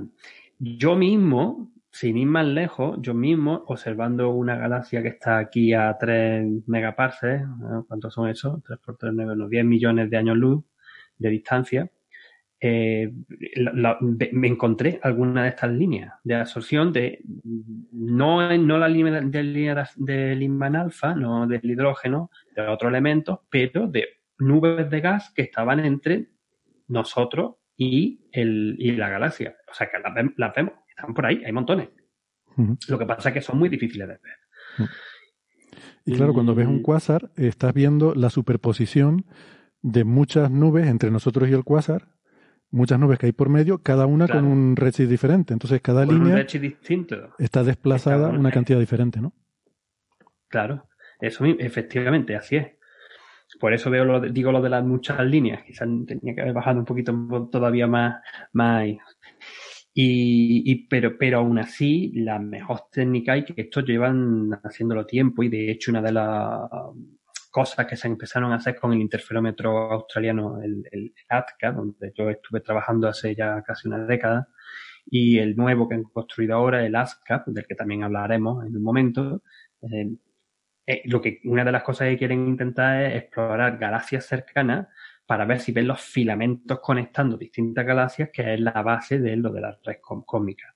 Y para eso tenían que bajar la sensibilidad varios órdenes de magnitud de lo que normalmente se hacía. Simplemente porque mm, este gas es tan difuso que se filtra, se filtra, se filtra fácilmente cuando tiene un interferómetro. El interferómetro, al fin y al cabo, son radiotelescopios separados que sí, tiene la resolución eh, espacial de un telescopio o de un radiotelescopio con, la distancia máxima que tenga entre la antena, pero tiene un montón de huecos. Entonces la, emisión más difusa se filtra y no se puede ver. Entonces, precisamente por eso esta técnica eh, que se ha desarrollado aquí también en, en, Australia, precisamente, y además usando este interferómetro, pues resulta tan, tan curiosa que esto fue, si os acordáis, en el episodio, ahí me apunto el número del episodio, el, el episodio que, que, estuve participando en febrero, que os decía que estaba en un congreso en Perth y que nos estaban contando una cosa muy interesante. Sí, es verdad. Esto era. Que lo, lo adelantaste, sí, dijiste, hay algo, estuvimos hablando sobre FRBs que era muy misterioso y tú dijiste, hay un resultado que no lo puedo contar todavía, pero pues ahora lo vamos a contar. Eso, mismo era. Y precisamente por eso estoy haciendo el esfuerzo enorme hoy de estar aquí a mi una y seis minutos de la madrugada para contároslo. Bueno, Pues ya la, ya la he introducido. El, truco es usar los fast ray burst, las ráfagas rápidas de radio. Y yo creo que había hablado y hemos hablado bastantes veces aquí de, los, de los fast ray burst, que son unos pulsos muy intensos de radio que duran entre un milisegundo y unos pocos milisegundos, pero que todavía no se saben bien lo que son. Bueno. Em, el primero se descubrió aquí en, Bueno, hay muchos que se han descubierto de Australia. El primero se descubrió de Australia en 2007 usando datos de archivo del Observatorio de Parkes. Y bueno, y tienen ese origen desconocido, aunque se han melucubrado muchísimas muchísimas teorías. Vosotros mismos estuvisteis hablando hace un par de programas de una de ellas que salía de, no me acuerdo, lo escuché hablar. Lo que ocurre es que estos, que estos objetos, como las ráfagas son tan cortas, dan un pulso muy intenso, muy corto, pero cuando ese pulso atraviesa gran, grandes distancias y hay materia, la luz, digámoslo así, no nos llega exactamente todo a la vez. Dependiendo de la frecuencia, va a haber un pequeño cambio. Es como una especie de refracción algo así, que ocurre por, una, por la dispersión del, eh, en, el, en, el, medio de la luz, en el medio desde, el objeto que provoca el, este, los fast ray hasta nosotros. Entonces, dependiendo de la frecuencia, se ve que cambia un poquito, un poquito de un sitio a otro. Entonces, midiendo cuánto es ese ensanchamiento, se puede, se tiene una propiedad que en inglés se llama la dispersion measure, la dispersión, que eh, lo que nos está indicando es la densidad columnar de electrones libres que hay en, que, en, ese, en, ese, en ese paso. Ángel, una, una pregunta. ¿Por qué lo, a lo que eres sensible es a la columna de electrones y no a la columna de, yo qué sé, de, de núcleos o de protones o de lo que sea? Porque es lo que está ionizado con la forma que tiene de, de, responder con la no ionizado no perdona es, es, una, es la forma con la que tiene de, interaccionar este, este tipo de luz. Vale o sea es, pero no se mide con los electrones se mide con los electrones. Es lo mismo lo, lo, mismo es muy parecido a como lo hacemos en, en hidrógeno en hidrógeno. Se miden este tipo de densidades columnares eh, posiblemente también esté relacionado con la idea de que como estamos viendo casi todo protones, o sea, hidrógeno, y el hidrógeno es un protón, y tienes también el electrón. Entonces mm. tiene que haber algo así. Sinceramente no me sé exactamente el detalle, ese detalle, y me lo, voy a mirar porque me parece muy interesante. Pero que normalmente... Así, perdona que te interrumpa, Ángela, grandes rasgos, porque el, efecto, este retraso, eh, depende de la masa de la partícula con la que interaccionas. Entonces, cuanto más pesada es la partícula, más pequeño es el efecto, con lo cual lo ves preferentemente en partículas muy ligeras como los electrones y protones o, núcleos, por ejemplo, es mucho menos eficiente el efecto. Vale. Gracias, Carlos. No, la verdad que no, no, se me había ocurrido pensarlo. Eh, es, otro de estos números, de estas cosas que en verdad lo de la dispersion measure yo la llevo viendo en astrofísica, bueno, básicamente desde, que me vine aquí a Australia, porque se usa mucho para los púlsares, para conseguir propiedades, saber propiedades de los púlsares. Y conocer también, ya no solo el pulsar de por sí, sino el, medio interestelar desde el pulsar hasta nosotros. Medir propiedades dentro de la galaxia del medio difuso interestelar. Entonces, pues lleva un montón de tiempo usándose para eso. Y esta vez, pues lo que ha hecho es, lo que se ha hecho es aplicarse a los fast ray burst. Ya se sabía desde el principio de que esto, da más que un curso cuando se observaron midiendo esa propiedad, que no parecían, no, y no son, de nuestra galaxia, porque tenían unos números bastante grandes. Esta propiedad se mide en unidades de parses por centímetro cúbico. Y, entonces lo que se ha hecho es, bueno, se han detectado durante los últimos, últimos años varios de estos fenómenos transitorios intensos. Quiero recordar también aquí que el ASCAP es un interferómetro de 36 antenas en, Australia Occidental eh, cada antena tiene 11 metros de tamaño, pero el campo que observa ASCAP es equivalente a, lo diré bien, 11 lunas llenas, una detrás de otra, 5, 5 grados y medio de diámetro, y es bastante sensible, por lo que puede, y de hecho lo hace, observar todo el cielo en un solo día. Esto se hace así también por, la, por los cartografiados que se quieren observar y que se están haciendo. para tener también este tipo de estudiar la variabilidad, los, los, fenómenos transitorios. Perdón Ángel, ahora vamos a, explicar entonces qué es lo que ha observado eh, ASCA, pero eh, quien quiera enterarse de todo eso tendrá que escuchar la versión eh, del podcast porque aquí llegamos al final de nuestro tiempo de radio. Esperamos que les haya gustado el programa de hoy. Vamos a seguir hablando de este y otros temas, así que les invitamos, como siempre, si quieren seguir la conversación, a que nos busquen en la versión en Internet, que ya saben que nos alargamos un poco más. Si no, nos despedimos hasta la semana que viene. Chao, chao. Chao, chao.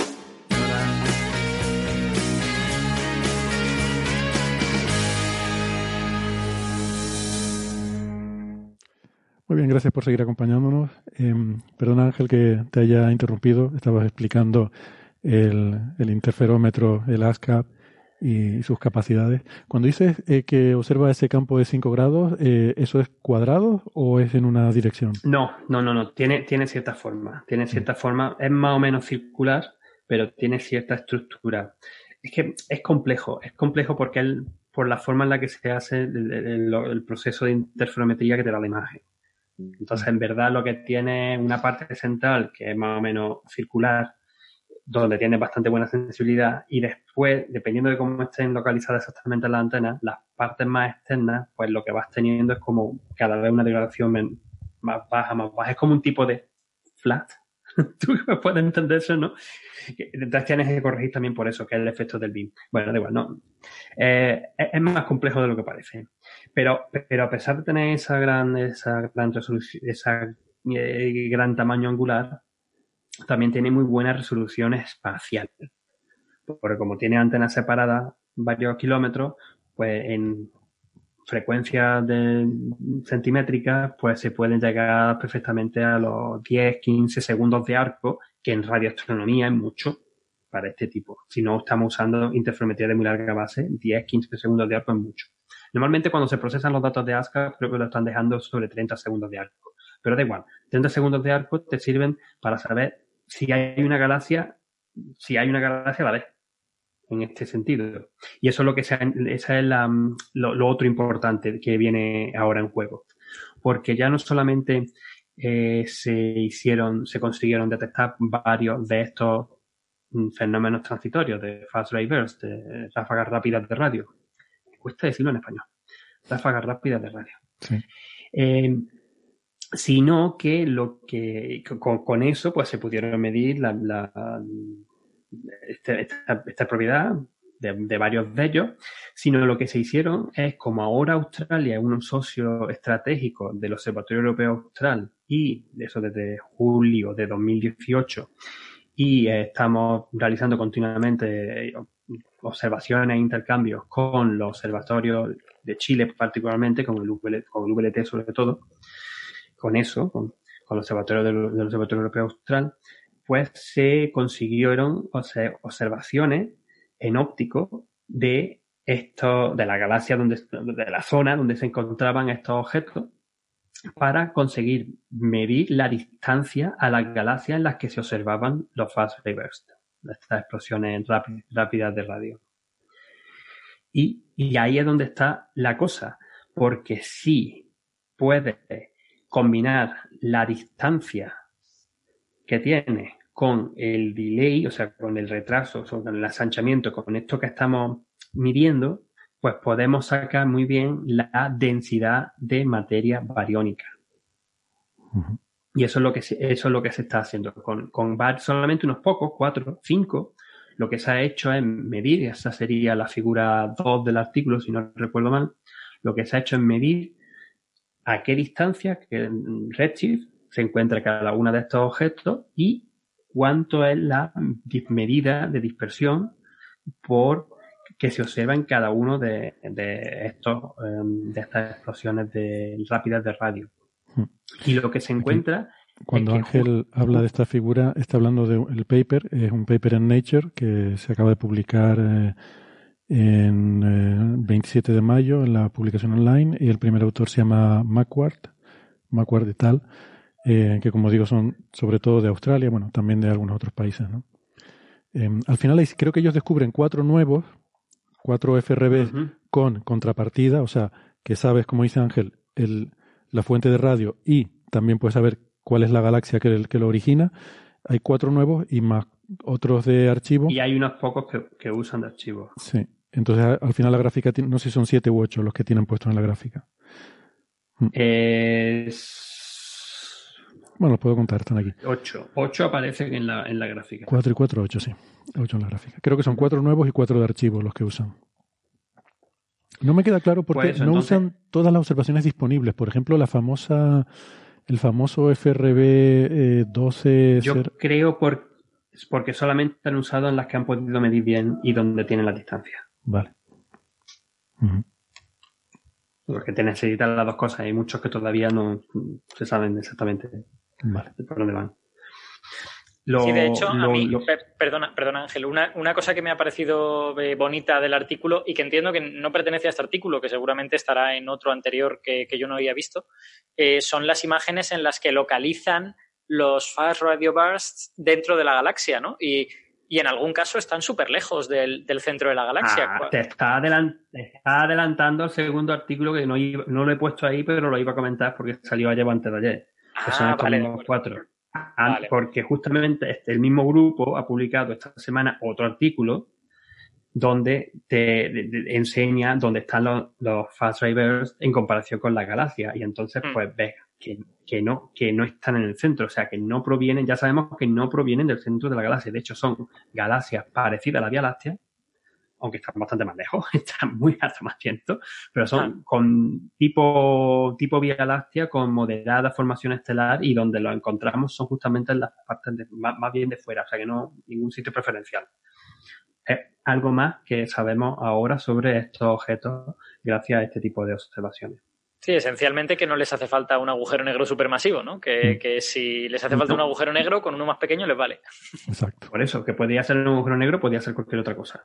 Eso es interesante. Pero desde luego no necesitan, no, no necesitan, no, no, sé si se puede llegar incluso a descartar que sean super, agujeros negros supermasivos, porque no se ve ninguno en, no sé si algún no podría generarlo, no lo sé. No soy experto en ese tema concreto, pero sí que eh, seguro que hay otro tipo de cuerpos que los generan, porque los estamos viendo no en el centro, sino en las partes de fuera de la galaxia. No, en las partes de fuera no quiere decir en las partes fuera fuera, sino en las partes intermedias donde está el sol o algo de eso. Sí, básicamente ¿no? ¿no? en el centro necesariamente. Mm. No en el centro. Quizás por recapitular un poco, pues no sé si la gente ha ido siguiendo, como hemos ido hablando de muchas cosas por el camino. El asunto principal es, eh, empezó Francis a decirlo, ¿no? Nos falta materia normal eh, que no tenemos contabilizada. De hecho, en las galaxias, que es lo que vemos, solo hay aproximadamente el 25% de toda la materia normal del universo. Insisto, de la materia normal, ¿eh? no materia oscura. El otro 75%, que son los variones perdidos, debe estar en forma de gas oscuro, por ahí. Entonces, eso por una parte. Por otra parte, los FRBs, como nos decía Ángel, son una señal de radio, un pulso de radio muy rápido que las propiedades de ese pulso, la relación de dispersión, nos da una idea de cuánta materia hay a lo largo del camino, por lo menos cuántos iones, cuánta materia ionizada hay a lo largo del camino que ha recorrido ese pulso para llegarnos. Entonces, eso ya es interesante porque nos da una forma de, a lo largo de esa línea por lo menos, saber cuánta materia hay sin que sean eh, galaxias y estrellas. O sea, nos da una forma de ver parte de esa materia perdida a lo largo de esa línea de visión. Entonces aquí hay ocho de estos FRBs que se han cogido. ¿Por qué hay que coger ocho y no basta con uno? Porque claro, la materia que hay a lo largo del camino depende de la materia que se encuentra el pulso al salir de su galaxia, en la propia galaxia, en el halo de esa galaxia, todo el medio intergaláctico que recorre hasta llegarnos y luego nuestra propia galaxia, también inmaterial. Entonces, tenemos que de alguna forma saber cómo restar esas otras cantidades, ¿no? La materia de nuestra galaxia, tal, tal, tal. ¿Qué pasa? Que el recorrido intergaláctico que haga va a depender de a qué distancia esté el FRB de nosotros. Todos los demás son, estadísticamente, no va a haber correlación.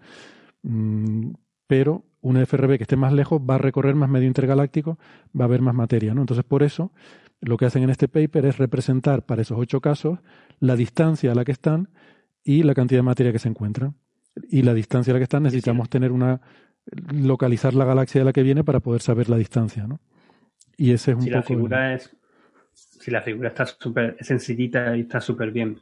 Mm. Hay un elemento más que no he comentado, que es la línea que aparece, que la, ah, la línea es lo que se esperaría de eh, usando los datos de la cosmología dados por Planck con eh, la constante, con la densidad de variones de 0,0486 y con la constante de Hubble 67,7 kilómetros por segundo por megaparsec, ¿no?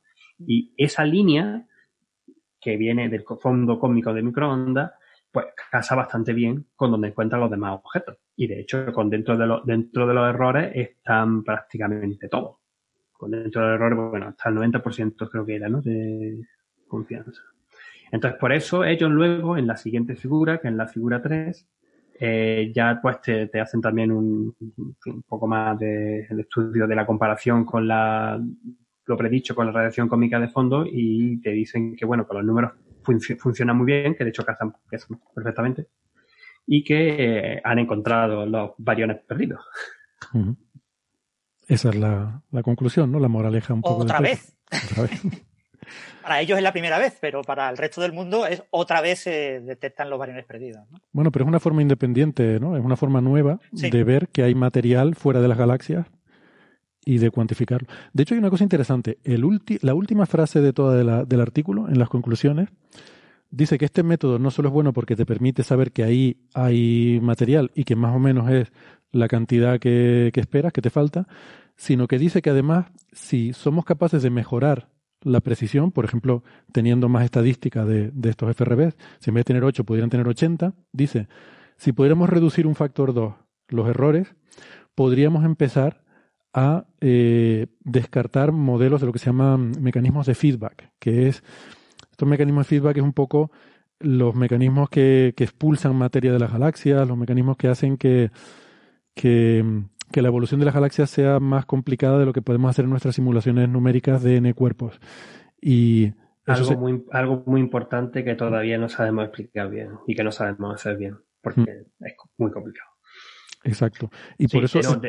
Es básicamente como expulsión de materia de la galaxia o sea, el, feedback es porque el material vuelve al medio intergaláctico o algo por el estilo. Sí, el, el feedback en, retroalimentación lo que serían son fenómenos que como, como es como la, biología, la, biología, los procesos metabólicos de la galaxia, ¿no? Como la galaxia acreta materia y, es, y luego pues la expulsa hacia afuera y, la devuelve al, medio intergaláctico. Pero eso va a crear a su vez que la galaxia evolucione de una manera o de otra y quizá ese, ese material, parte que, que ha expulsado, termina volviendo a caer en la galaxia, por lo que produce nuevas formaciones estelares e induce nuevos fenómenos de, activa el superagujero, el, agujero negro supermasivo en el centro o cosas de esas.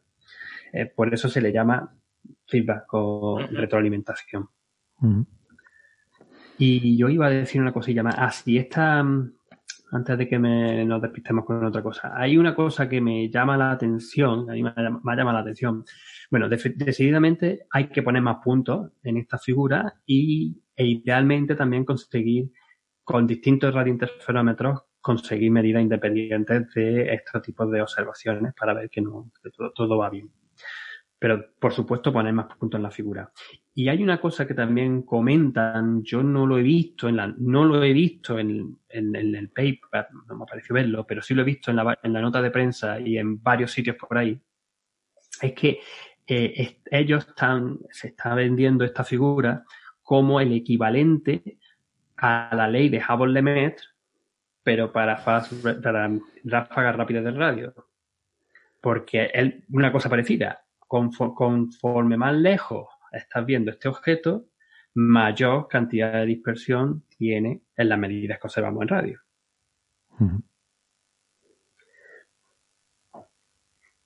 Y ajustándola, y ajustando lo que te da, en vez de darte la constante de Hubble, te daría la densidad de variones del universo. Te daría la, constante, la constante de Probablemente si lo hubieran dicho en el paper, se lo hubiera quitado el risor. Ya, hombre, ya, ya lo sé.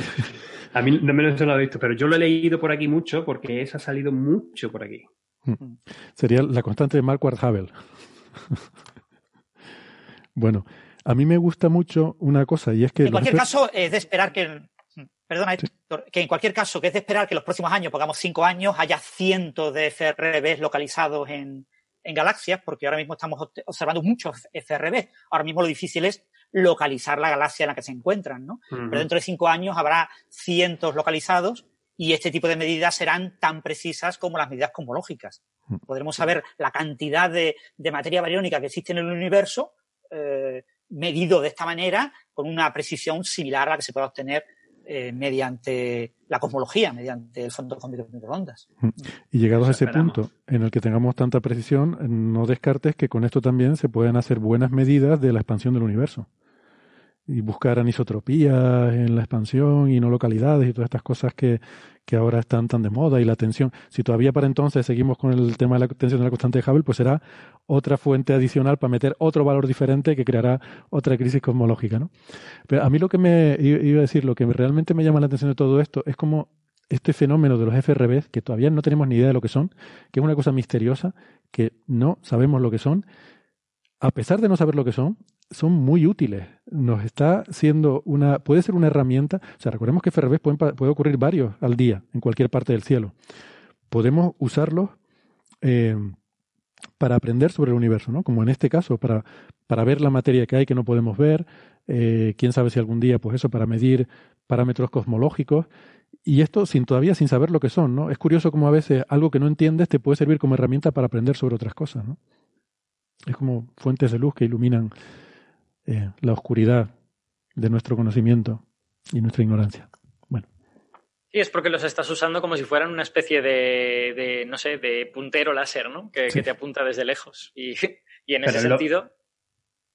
es lo mismo que se hacía con los cuásares. O que se hace con los cuásares. Mm. Para ver el, bosque del imán alfa. Mm. Sí, pero con la diferencia que los cuásares ahora sí tenemos una buena idea de lo que son. Sí, ahí, está también el tema importante. Ahí está un tema muy, muy importante en este tema de los FRBs, que tenemos errores sistemáticos, porque no tenemos un buen modelo de la fuente, no sabemos exactamente lo que son todavía.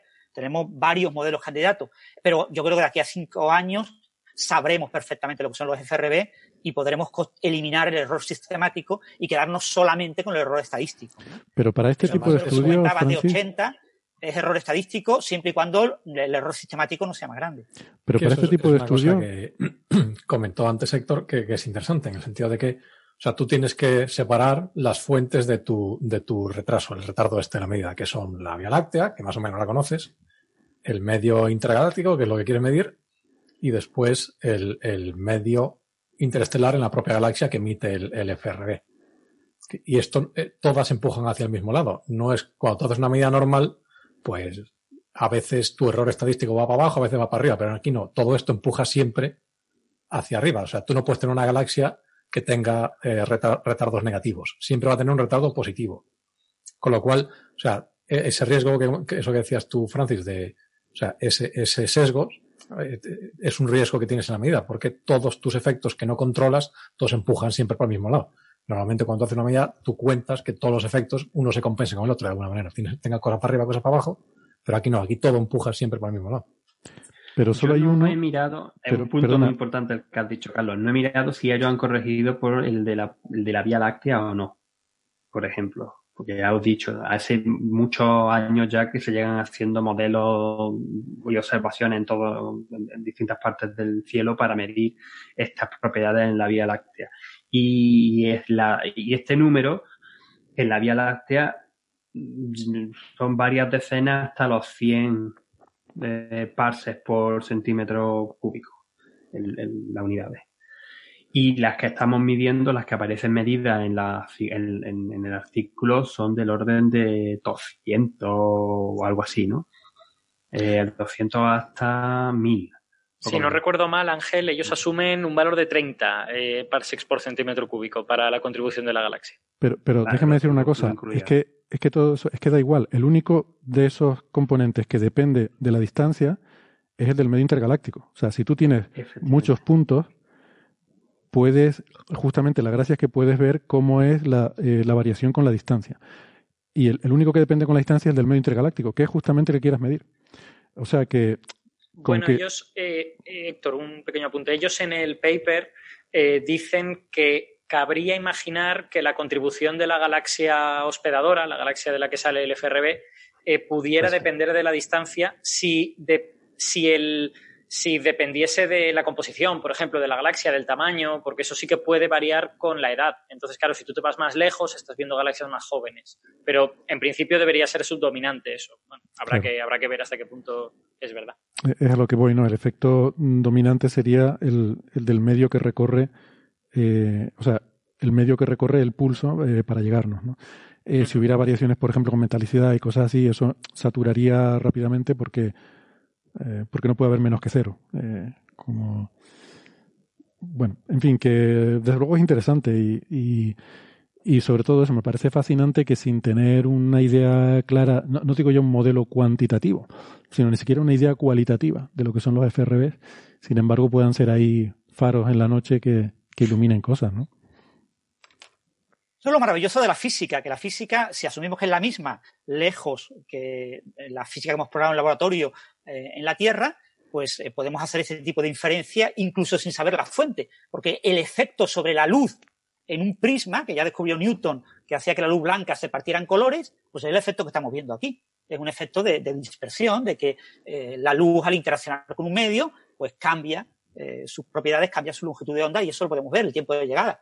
Entonces, aunque mantenga la, misma velocidad, van a la misma velocidad, llegan en momentos distintos por esa dispersión.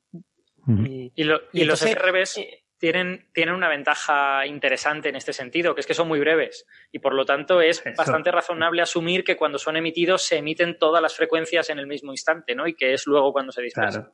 Es que no, sé si habéis visto alguna vez como un FRB que, que se ve una curvita así en un, en un diagrama en el que tiene la frecuencia y el tiempo, la frecuencia y el tiempo, y entonces lo que ve es un arquito que se va haciendo elongando en una, en una cierta frecuencia con yo, he escuchado, distintos cambios.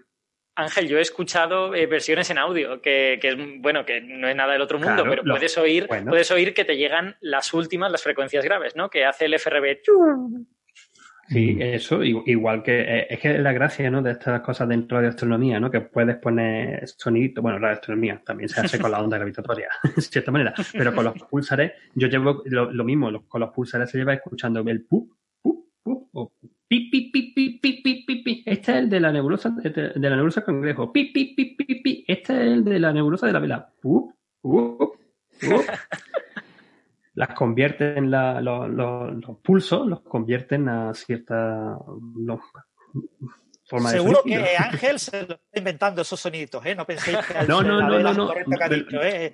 No, me, no me acuerdo cuál es cuál, pero puedo, os puedo asegurar que se escuchan así. me, lo he inventado. No me, hombre, de la nebulosa del cangrejo, el pulso de la nebulosa del cangrejo eran de un segundillo así, o sea que así sería un pi, pi, pi, pi, algo así. Lo ah. otro me lo estoy inventando. Y luego están los, los pulsares de milisegundo que hacen. Son un helicóptero directamente.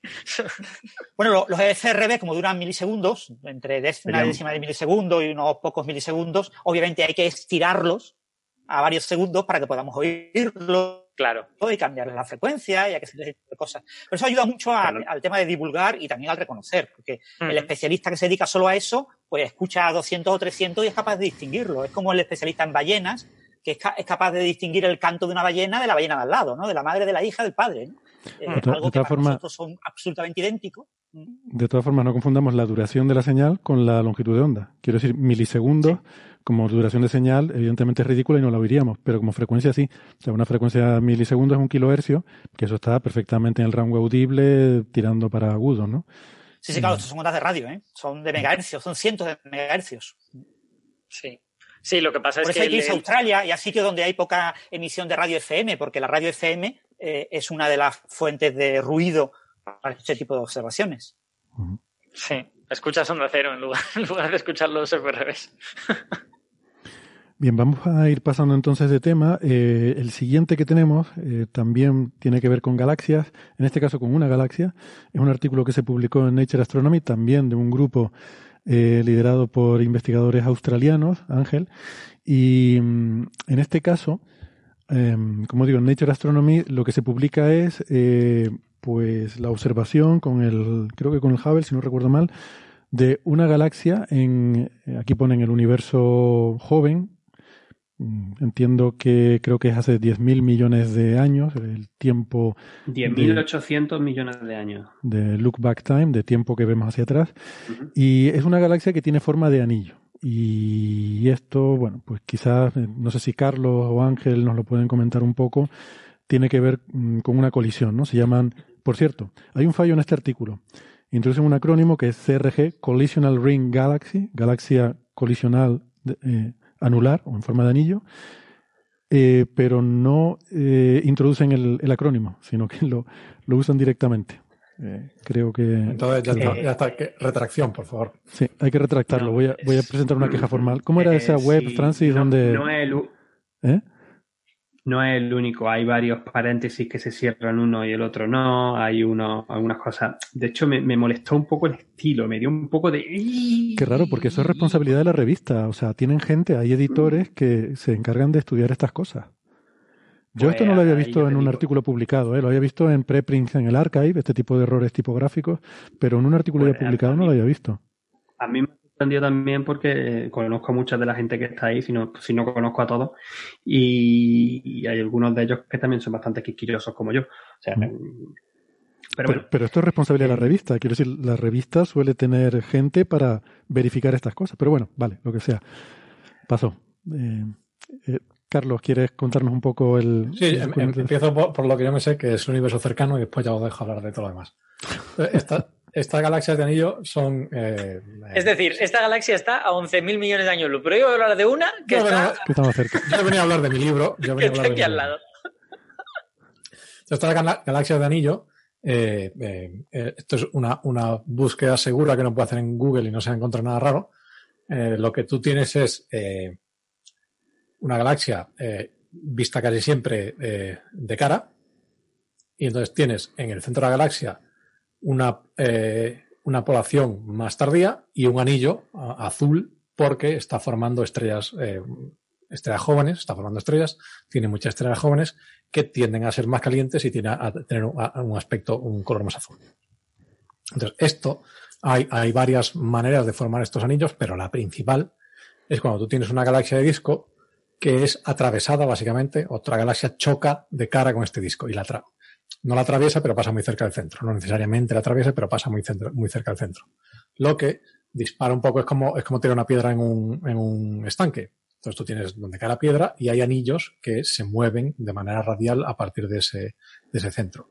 Estos anillos lo que hacen es apretujar el material que hay en la galaxia y este apretuje, que es la palabra técnica, promueve que se forme, eh, que, se eh, promueve la formación estelar. Con lo cual tú ves ese anillo, ves, digamos, cómo se va expandiendo esta, esta onda en el lago a través de las estrellas que van formando. Entonces tú por eso tienes en el centro una galaxia que está más o menos eh, sin modificar y ves esa, ese anillo de formación que es lo que tú ves como un anillo realmente.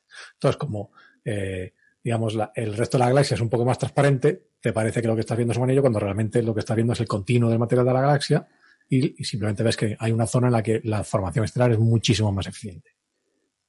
Es que claro, en las zonas donde tienes formación estelar tienes estrellas muy calientes, muy masivas, que dominan un poco, brillan mucho y te dominan un poco lo que ves, ¿no? Por eso, cuando hay formación estelar reciente, solemos verlas azuladas porque vemos preferentemente esas estrellas, aunque seguramente se forman muchas más de, de las más frías y pequeñas, pero eh, son menos visibles porque brillan menos. Y también cuando tienes una, este apretuje, lo que hace es que ves también. apretujamiento, técnicamente. ¿Eh? Apretujamiento es la palabra técnica. No, apretuje, apretuje. apretuje. ¿Y en, qué, en qué se mide? ¿En dinas por centímetro cuadrado? Entiendo. sí. Eh, sí, la verdad es que las unidades del apretuje no, no sé, arrobas por todo eso. Pero eh, hay, otras, hay otras maneras de producir estas galaxias. Eh, también podrías llegar a producir un anillo de estos si tú tienes interacción con un satélite masivo, por ejemplo. Por, eso en este artículo eh, eh, especifican lo de que son colisionales, que se forman por colisión de dos galaxias. Mm. Y hasta aquí puedo leer. Mm. Pero hay un, hay un candidato incluso de cuál es el, impactador, eh, porque tiene que ser una galaxia pequeña, compacta, que básicamente atraviesa esta galaxia por el centro, ¿no? Y eh, tienen aquí el candidato el G5593, es el, el, intruso, lo llaman. Y si fuera ese, haciendo, claro, un cálculo, ¿no? Por la. Eh, viendo la dinámica de, de estas galaxias, el impacto habría ocurrido iba a decir hace 40 millones de años, bueno, 40 millones de años antes del el tiempo del fotograma que estamos viendo aquí, ¿no? Que la verdad es que cuando lo vi me, resultó chocante, ¿eh? ¿eh? efectivamente es chocante, es impactante todo este proceso, pero me resultó chocante los 40 millones de años porque parece un tiempo tan breve en la historia cosmológica, eh, pero claro, sí, es más o menos el tiempo de escala en el que se forman esos anillos, porque, bueno, son las velocidades características de las galaxias si pensamos que una vuelta del Sol alrededor de nuestra galaxia son 200 millones de años, pues el moverse esta onda desde el centro hasta mitad de galaxia, 40 millones de años, pues cuadra bastante bien. Si 2 pi r son 200 millones de años, pues R podrían ser 40 millones perfectamente. O sea, que son velocidades muy comparables a la velocidad orbital de, de una estrella, ¿no? Eh, vamos, que, que me, resultó extraño el número ese por corto, pero luego pensándolo un poco, sí que tiene sentido que sea tan poco tiempo. O sea, que estos anillos realmente se producen y se expanden muy rápidamente, mm, con lo cual debe ser difícil de, observarlos, ¿no? Pero creo que la razón por la que este artículo se publica en Nature Astronomy, eh, y la razón por la que esto puede tener algún interés, es porque ellos llegan a han observado 4.000 galaxias o algo así, y como que esta es la única de este tipo que han observado, entonces llegan a la conclusión de que, de que no hay muchas, o sea, de que hay eh, más o menos las mismas en el universo de hace 10.000 millones de años que ahora. Eh, ese universo eh, tardío, ¿no? Universo cercano que dice Carlos, pues la estadística de galaxias de estas colisionales anulares es más o menos la misma que ellos tienen ahí. Y eso les sorprende porque al parecer los modelos predicen que debería haber más, más atrás en el tiempo, que supongo que tiene que ver con que mm, habría eh, habría habido más. Yo, me imagino, no, estoy muy seguro, pero con la dinámica galáctica supongo que pasará algo parecido a los sistemas planetarios, que al principio hay más colisiones, interacciones y choques, y luego con el paso del tiempo va habiendo cada vez menos, porque ya se van produciendo las fusiones, se van estabilizando los sistemas y se van formando. Sí, eso. Perdona, eso, eso es así. En, el universo primitivo es de esperar que haya muchísimas más colisiones, colisiones, choques, interacciones de galaxias que las que estamos viendo ahora y es de esperar que deberían haber, ya por, solamente por probabilidad, muchos más de este tipo galaxias anillo. Eh, galaxia anillo típica en el universo local es la, galaxia de la rueda de carro, que es bastante bonita, bastante llamativa y que se tiene bastante bien estudiada con la galaxia que ha pasado justo por el centro. Pero es que tiene que pasar una galaxia de un tamaño justo determinado, con una dirección exacta, una puntería de darle a la diana para que eh, se pueda crear este tipo de, sistemas. Yo, sinceramente, lo que creo es que hay todavía un seco observacional. Posiblemente haya más de este tipo de galaxias en el universo primitivo, pero es que son dificilísimas de ver y hay que resolverlas. Por muchos árboles que tengas, pues, todavía no una galaxia que está a un redshift de 2, 2 y pico como este, eh, poder llegar a verla, a verla bien, salvo que esté formando muchas estrellas, que es lo que le pasa a esta, este objeto es de la masa de la Vía Láctea, pero es un par de veces más grande y está formando 50 veces, eh, tiene un ritmo de formación estelar que es 50 veces el de la Vía Láctea. Entonces, claro, lo que habéis dicho también comentado antes, como es tan tantas estrellas brillantes, tantas estrellas azules, pues es más fácil de ver. También eh, es de una época en la que la formación estelar era más común que ahora, ¿no? O sea, hace 11.000 millones de años, no sé cuán cerca está del pico de formación estelar, pero... Sí, sí, pues está por ahí, está por ahí, alrededor de Z2, Z1 es donde está el pico de formación estelar. Hmm.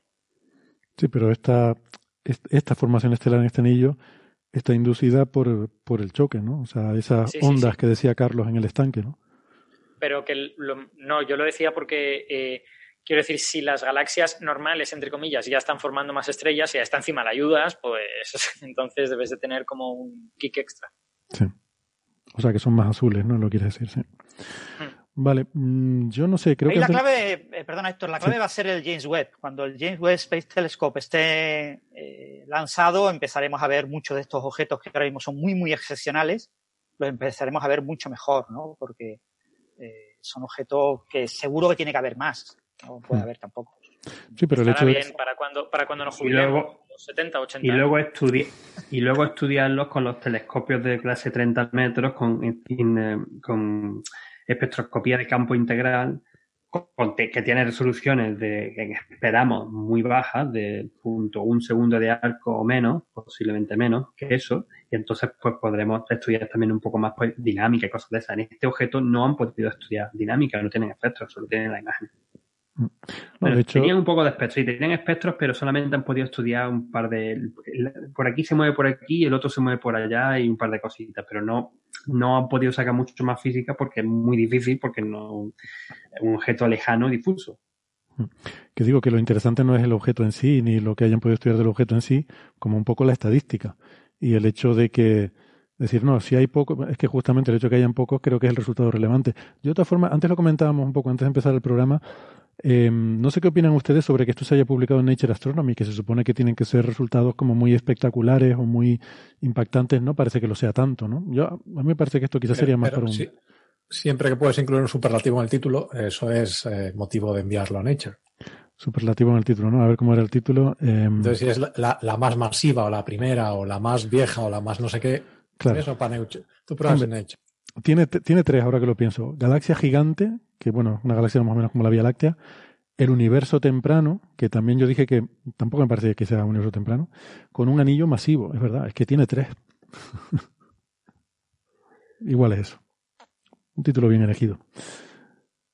Bueno, eh... la pena es lo que comentasteis antes, ¿no? Que, a nivel de formato, etcétera, pues haya deficiencias, ¿no? En, errores tipográficos, etcétera. Se está acelerando mucho la publicación. No sé realmente si este resultado es un resultado que merezca ser publicado tan rápido como para hacer una revisión laxa de, ese tipo de detalles que, bueno, lo hacen secretarias y lo hacen eh, gente especializada en eso, pero que, bueno, a veces pues hay presiones de tiempo y te dicen, mira, lo tienes que tener para dentro de cinco horas y después para dentro de cinco horas va a estar hecho una porquería. Bueno. Pues no sé la presión por publicar, la, presión por publicar. Mm. Aunque la verdad que el artículo tampoco es tan largo. No sé, yo a mí me dio mucha rabia porque yo soy muy pijotero. A mí me gusta tener las cosas bien puestas. Yo cuando comento un artículo aparte de dar las partes científicas y de comentar científicamente, soy muy petardo por ejemplo, ponerle los dobles, los ejes, los subejes, las subdivisiones a los ejes de las figuras, que os los coméis porque Python por defecto no lo pone. Y chorradas de estas, ¿no? Y luego cosas de texto cortadas y que de esas. Y, este me, me, me, me, un poco. Hmm. En fin, eh, pues nada, si queremos pasando de tema, yo creo que Ángel, eh, no sé cómo estás, pero igual te podemos ir liberando ya Sí, son las 2 de la mañana. Yo estoy, estoy aquí sacando una imagen para vosotros para enseñaros lo que pasa que estará ahí integrando de la nebulosa de la laguna. Y ahora os la enseño si queréis. Y ya me voy. La de la, de la laguna nos gusta aquí. Exacto, eso es lo que iba a decir, que está haciendo una foto de Tenerife.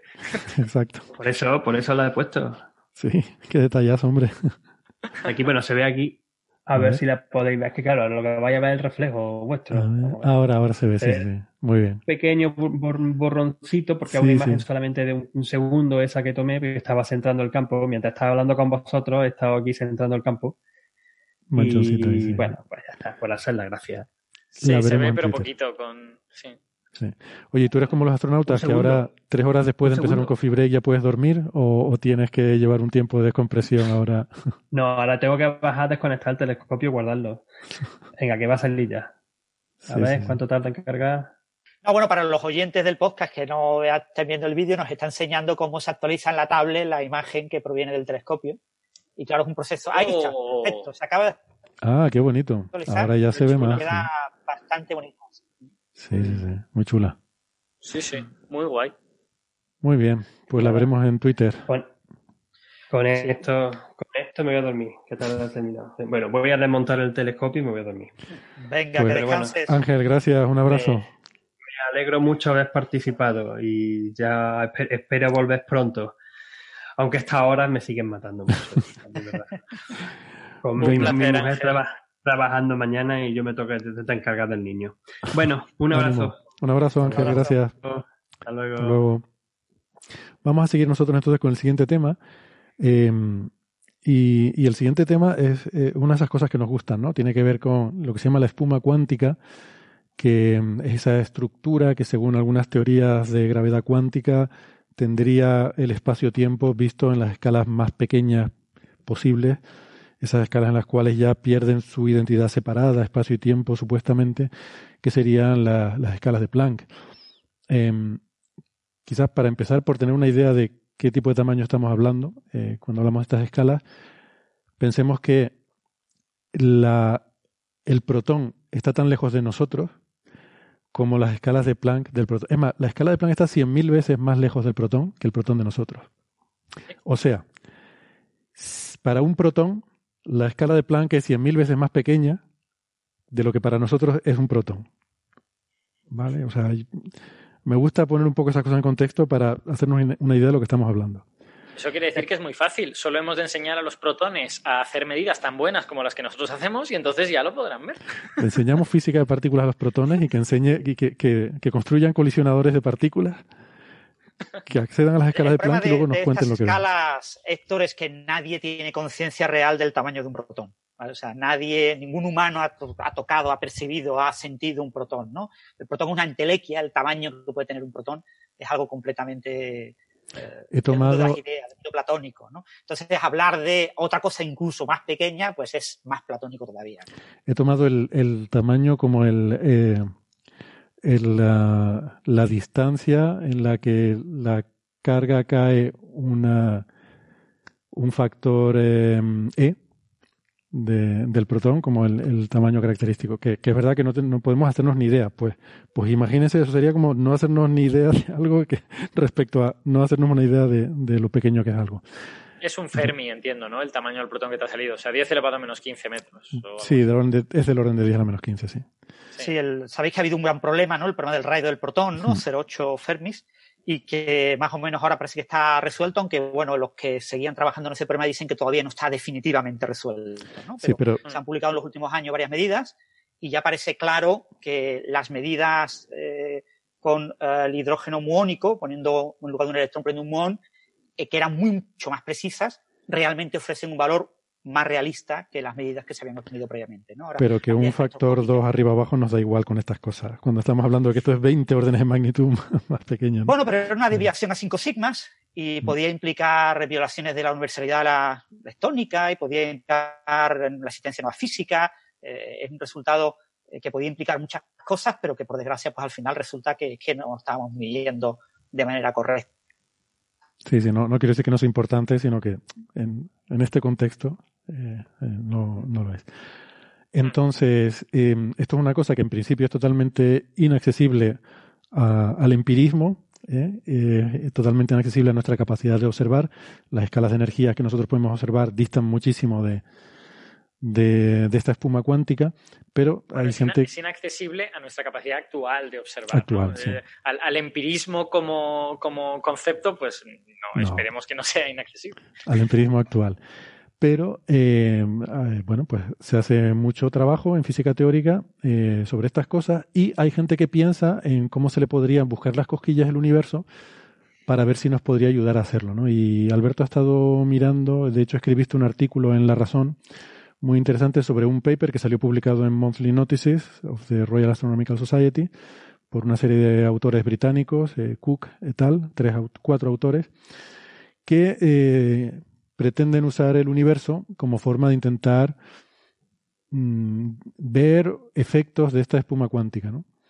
Em, y por cierto, recomiendo mucho, recomiendo mucho el artículo de Alberto por dos cosas. Uno, porque continúas usando la palabra gravitondas, lo cual es algo que me congratula, pero sobre todo porque me encanta el final del artículo, las, em, las últimas frases que pones sobre por qué siquiera molestarnos en intentar ver estas cosas Me parece maravilloso. No sé si lo tienes delante y lo quieres leer o lo recuerdas. No, no me acuerdo, o sea, te voy a reconocer que no, que no me acuerdo lo que, lo que escribí al final. a, lo mejor me gustó más a mí incluso que a ti. Bueno, pues nada, no voy a destrozarlo leyéndolo yo, pero referimos a, a cualquiera que se haya quedado ahora con la intriga a que lea el último párrafo del artículo de Alberto si quieres lo busco, me da, me da un poco de lástima, ya que lo he escrito yo y si está tan bien de verdad, pues me apetece volver a leerlo. No, no, no he dicho que esté bien, he dicho que a mí me gustó, que no tiene nada que ver. No hay ninguna correlación entre cosas que me gustan y cosas que están bien, pero eso da igual. Ah, ya veo. Si quieres que lo lea, pues. ¿Lo tienes delante? Sí. Venga, dale. Sí, léelo, léelo, anda. Léelo, léelo que nos vas a poner ahí la miel en los labios. Yo estoy buscando, pero no lo encuentro, no sé por qué. Eh, vale, ah, bueno, pues... Eh, es el, es el, último párrafo y digo, eh, bueno, así pues, ¿por qué hemos dedicado un artículo a hablar de un efecto que es como mínimo especulativo y que encima no se ha conseguido observar? Esto es un super spoiler de lo que íbamos a contar. Eh, y digo, bueno, pues porque es maravilloso que podamos hacer este tipo de física, porque la escala de Planck es trillones de veces más pequeña que cualquier cosa que hayamos podido medir nunca, y aún así no tiramos la toalla. Porque si es necesario, nos vamos a ir a la otra punta del universo para conseguir echarle un vistazo. Porque así funciona la ciencia porque hoy no hemos pedido la escala de Planck, pero vamos a seguir dándole vueltas a cómo exprimir los datos para acercarnos un poquito, un poquito más a ella. Exacto. Pues eso me ha gustado. Nos hemos ido al otro lado del universo, que, es de lo que trata este artículo. ¿Nos lo quieres contar un poco? Sí, bueno, a ver, a mí leyendo el artículo me, dio claramente la sensación de que los autores eh, son gente que eh, han conseguido este artículo como bonus a su trabajo habitual. Tengo la sensación de que los autores son como expertos en cuásares, probablemente en espectrografía de, del universo temprano o algo así, y utilizan estas cosas que, ellos conocen bien para tratar de poner una serie de cotas a estas ideas pues un poquito especulativas de la, de la espuma cuántica. Sí, y además te, puedo decir otra cosa sobre los autores. Eh, yo creo que además eh, son bastante cachondos, porque el título, eh, el título es memorable mira que a veces hemos criticado cosas y tal. El título es Un límite a la escala de. Bueno, en español no queda muy bien, pero. Un eh, límite a la, a la espuma de la escala de Planck con espresso. Exacto. Es que usan espuma, además, la palabra froth en inglés, que es la espuma, la espuma de la cerveza, la espuma de un capuchino. Y, es que en, la, en, inglés, como dices primero, Planck Scale, y luego termina diciendo froth with espresso, es decir, la espuma con espresso. Espresso es un instrumento, es un acrónimo de esos que están un poco forzados, que es el espectrógrafo Echel para exoplanetas rocosos y eh, observaciones espectroscópicas estables. Aquí no lo usan para exoplanetas rocosos, sino para, para cuásares, pero da igual es un instrumento y lo que hacen es intentar observar la espuma con expreso. Entonces les queda muy bien hilado el título. Y yo creo que lo meten ahí con un toque de humor, lo de la espuma y expreso juntos, ¿no? Y, un, poco eh, comentando lo que tú decías, eh, Alberto, efectivamente, hombre, no son expertos en expertos en, eh, espectroscopía de poblaciones muy viejas. Max Petine, que es el último autor, es, de aquí, de, trabaja en el Instituto de Astronomía su, su, su, expertise es en, en formación estelar en a redshifts medio alto. Mm. Y hace, hace, además de haber sido director de cine, es una de estas personas que te encuentras mucho en Cambridge que tiene, tiene una, una, un CV curioso. que ha sido director de cine. Pero, ¿Qué tipo de cine? Pues no, no, he visto su película. Tiene, y, y, tiene un largometraje que hizo antes de, dedicarse a la astronomía.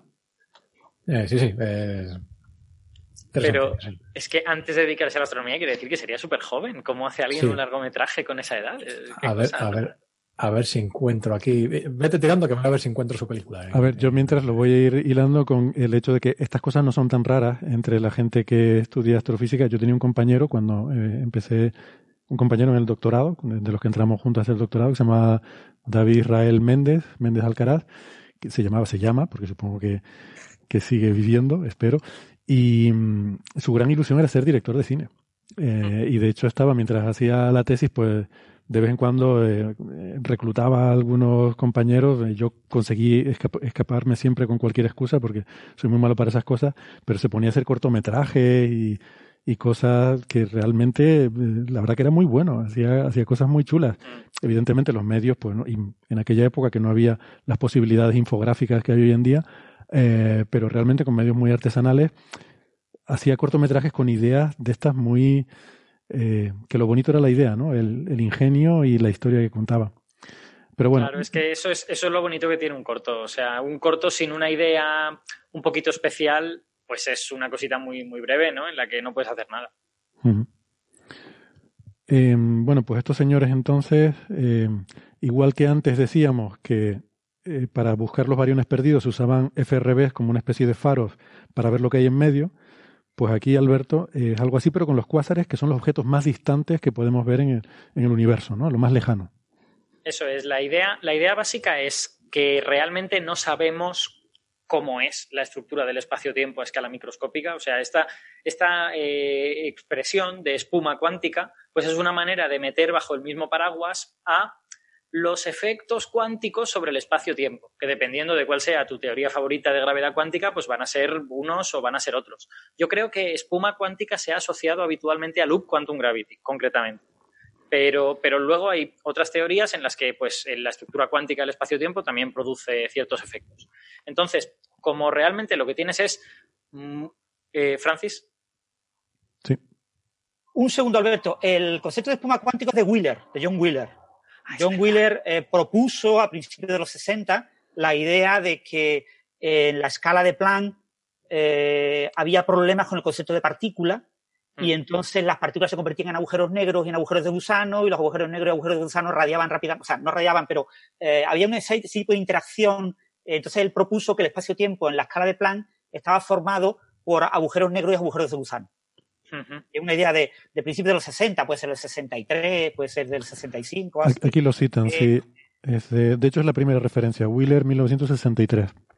Sí, sí, ahora me he acordado cuando lo has dicho que, miré la referencia y dije, una referencia tan antigua sobre esto, ¿qué será?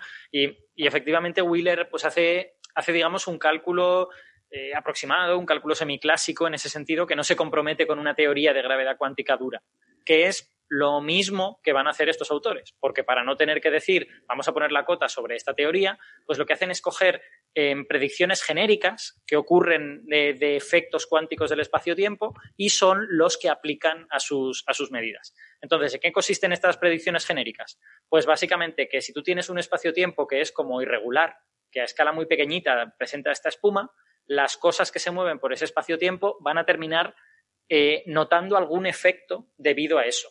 Claro, si, el objeto que se mueve por el espacio-tiempo es muy grande y la, y la eh, irregularidad del espacio es muy pequeño, pues el efecto puede ser indistinguible completamente.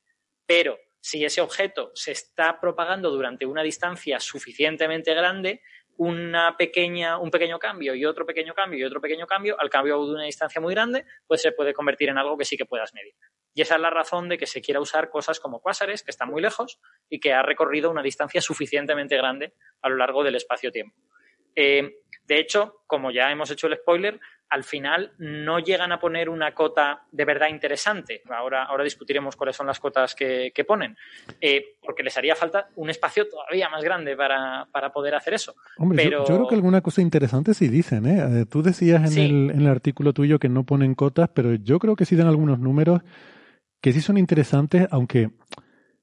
Eh, bueno, ahora hablaremos del artículo. A mí me parece que podían haber hecho el artículo sin haber puesto ningún tipo de datos nuevos, sin haber observado ningún cuásar, sino simplemente con lo que hay en la literatura eh, y que es a lo que llegan en la sección 3 con el bosque de Liman Alfa, por eso quería haberlo introducido antes cuando mm. estaba hablando Ángel. Y, y, con eso ya lo tenía. Eh, luego, con lo que añaden de sus propias observaciones, tampoco añaden mucho más. Pero bueno, eh, ahora, ahora llegaremos a eso. Bueno, eh, yo lo que quiero decir con esta frase, voy a ser más preciso, es que las cotas que ponen no son muy significativas en el contexto de gravedad cuántica, en el contexto de espuma cuántica. Son interesantes, o sea, yo creo que el paper es bueno y que, tiene resultados que, están bien, pero vamos, no te, no te están mm, descartando muchísimos modelos de gravedad cuántica y de repente, pues, te abren un mundo un poco distinto. Sí, te descartan algunos, pero, pero vamos, no es. En el contexto de gravedad cuántica no son cotas súper potentes. Eh, el, del, el random walk, este. Eh, eh, yo no soy. Yo no, sí, exacto. Eso, por eso te digo que descartan alguna cosa. Yo no soy experto en gravedad cuántica, pero hasta donde yo sé, los modelos estos que, que tienen unas incertidumbres tipo random walk no son los modelos más interesantes. O sea, no son, no son los modelos que a la gente le parece más interesantes. Eh, están a poquito ¿eh? de, realmente empezar a, hacer mella en los modelos interesantes, pero no llegan, se quedan un poquitín antes y a lo mejor en los próximos años sí que, sí que se puede llegar. Entonces, bueno, la, idea es, eh, tú cuando, es decir, como el espacio-tiempo va a tener esta estructura un poco irregular, no trivial, en la que suceden cosas con, el, con el espacio y el tiempo que tú mides, ya sabes que al final el espacio-tiempo es la cosa que nosotros utilizamos para medir eh, distancias y para medir tiempos. Pues ellos lo que aprovechan es los efectos que eso pudiera tener sobre la longitud de onda de un fotón.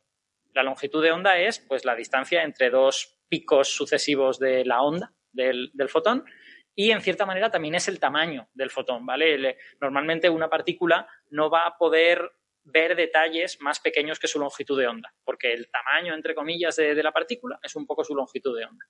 Em, entonces, eh, a ti desde lejos, desde el inicio del universo, te están llegando todos esos fotones y a, base de propagarse por este espacio-tiempo con irregularidades, pues en principio se podría, podrían aparecer pequeñas, eh, pequeñas variaciones en la longitud de onda de ese fotón.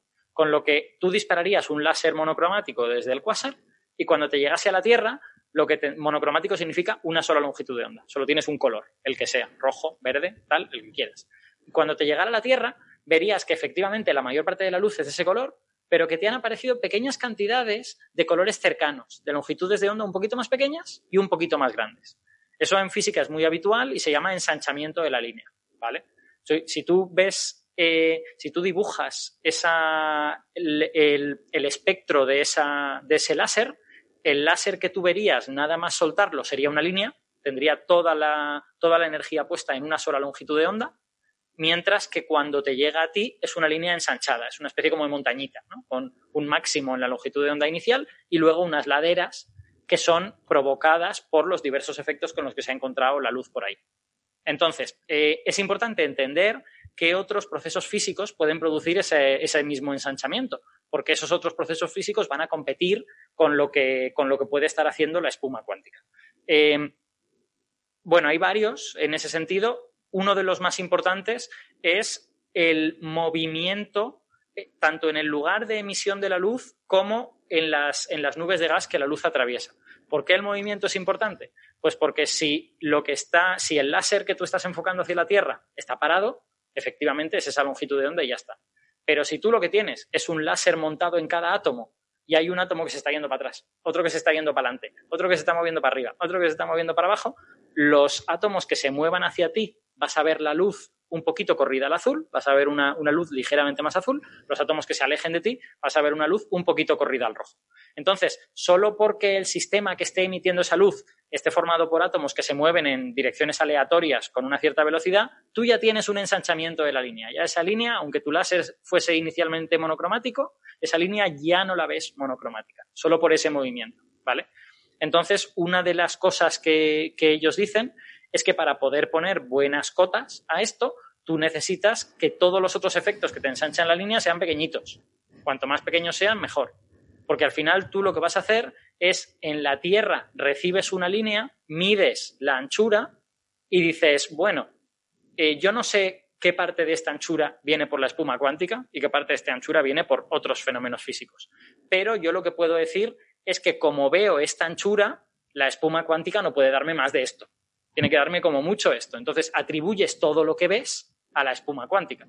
Claro, si tienes una anchura muy grande, pues bueno, la espuma cuántica puede haber hecho algo súper gigantesco. Pero eso no es lo que más te interesa. Lo que más te interesa es tener una anchura muy pequeñita y que entonces digas, no, no, la espuma cuántica puede haber hecho muy poco. Tiene que ser un efecto, o sea, restringes más cuanto más estrecha sea la línea que tú ves.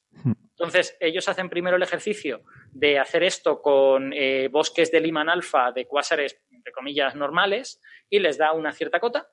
Y luego, como ellos parece que han estudiado algunos cuásares que son particularmente fríos, que están muy quietos, que su gas no se mueve demasiado, utilizan las líneas de uno de ellos para poner cotas que son, eh, creo que es un factor 10 mejores. ¿Vale? Y eso es lo interesante. O sea, yo creo que lo interesante que se señala en este artículo es, oigan, deberíamos buscar más cuásares como estos, que además tienen un nombre, esperad, déjame, déjame que busque cómo se llama.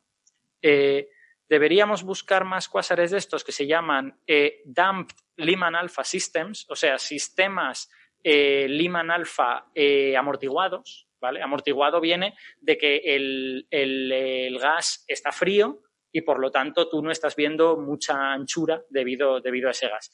Bueno, tiene, otras características, ¿eh? me estoy saltando cosas. El gas ha de ser poco turbulento también, la turbulencia también produce anchura. Eh, el gas que atraviese la, línea en la medida de lo posible, pues tiene que estar lo más frío posible. hay otras cosas que hay que tener en cuenta. Pero yo creo que lo interesante que se señala en este artículo es, oigan, cuanto más medidas tengamos de estos sistemas amortiguados, Liman Alpha, pues mejores cotas podremos poner sobre este tipo de cosas. Así que estaría bien que buscásemos otros sistemas como estos. Claro, ellos eh, hacen referencia también a Expresso. Yo, eh, ya sabes que yo de, instrumentación no sé mucho, pero ellos utilizan Expresso porque por la manera en que está hecho el instrumento, eso también les permite tener una línea más estrecha, porque tu propio instrumento también introduce cierta anchura cuando detectas. Entonces, este instrumento está hecho para poder introducir la menor anchura posible. No sé si vosotros lo conocéis, eh, podéis comentar algo de por qué es, así. Quizás Carlos más, pero no, yo no lo conozco mucho. Sospecho que, eh, si mal no recuerdo, Max Pettini es el, es el em, director científico del instrumento.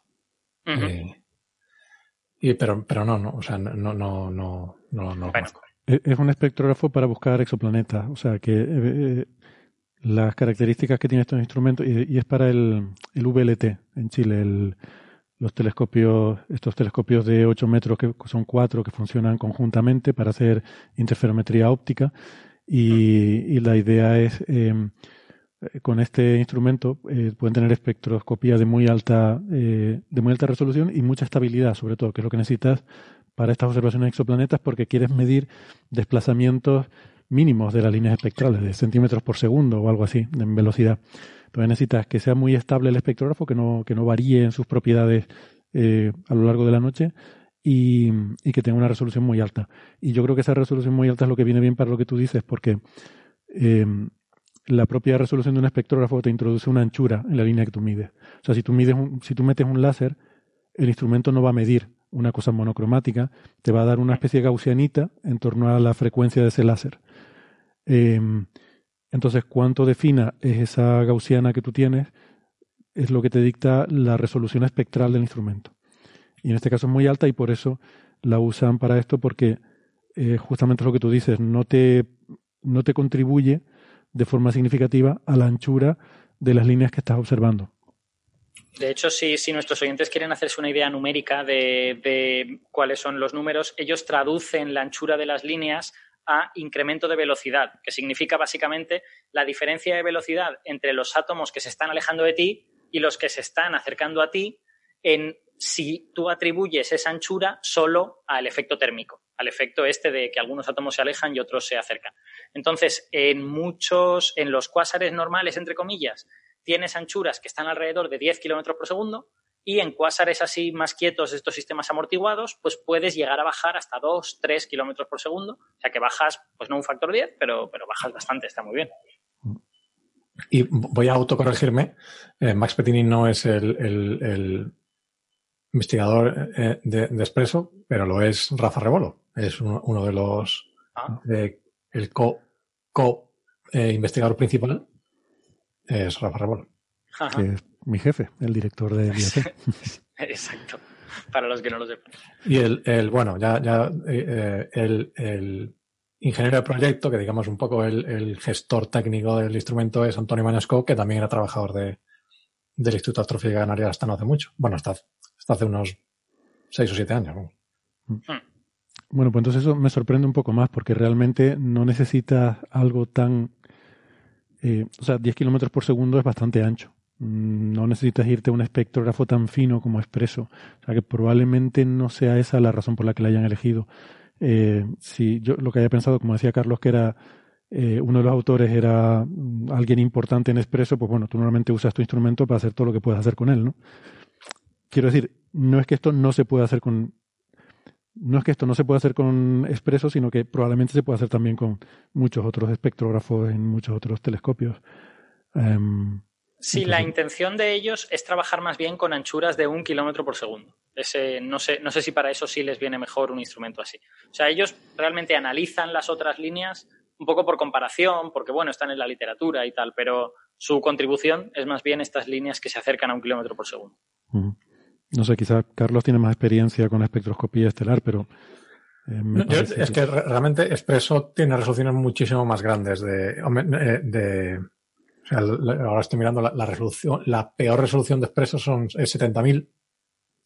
Eso significa que eh, a, las longitudes de onda que miran estas cosas, que son más bien tirando al azul, te divide, o sea, eh, llegas a resoluciones de, pues, pongamos lo que lo haces en 3.500, que es la mitad de eh, 70.000. O sea, eso tienes 1 sobre 100 ya no sé de qué estoy hablando. Pero que yo, si no tengo una terminal de Python delante, no puedo hacer esos cálculos. Ah, sí, de cabeza, de cabeza es difícil, pero si tienes 3500 es una, una sobre, pues básicamente la, por hablar de algo útil para, para los oyentes, la, la, resolución de un espectroscópico, espectroscopio se mide en un número que es R grande, R mayúscula. Y esto que te dice es el cachito de longitud de onda sobre la longitud de onda en la que mides respecto al cachito de velocidad sobre la velocidad de la luz. Entonces, si tú tienes una resolución de 70.000, una longitud de onda de 7.000, la divides en 10 cachitos, con lo cual tú eres capaz de observar un décimo de la velocidad de la luz. Esa es tu resolución, por ejemplo.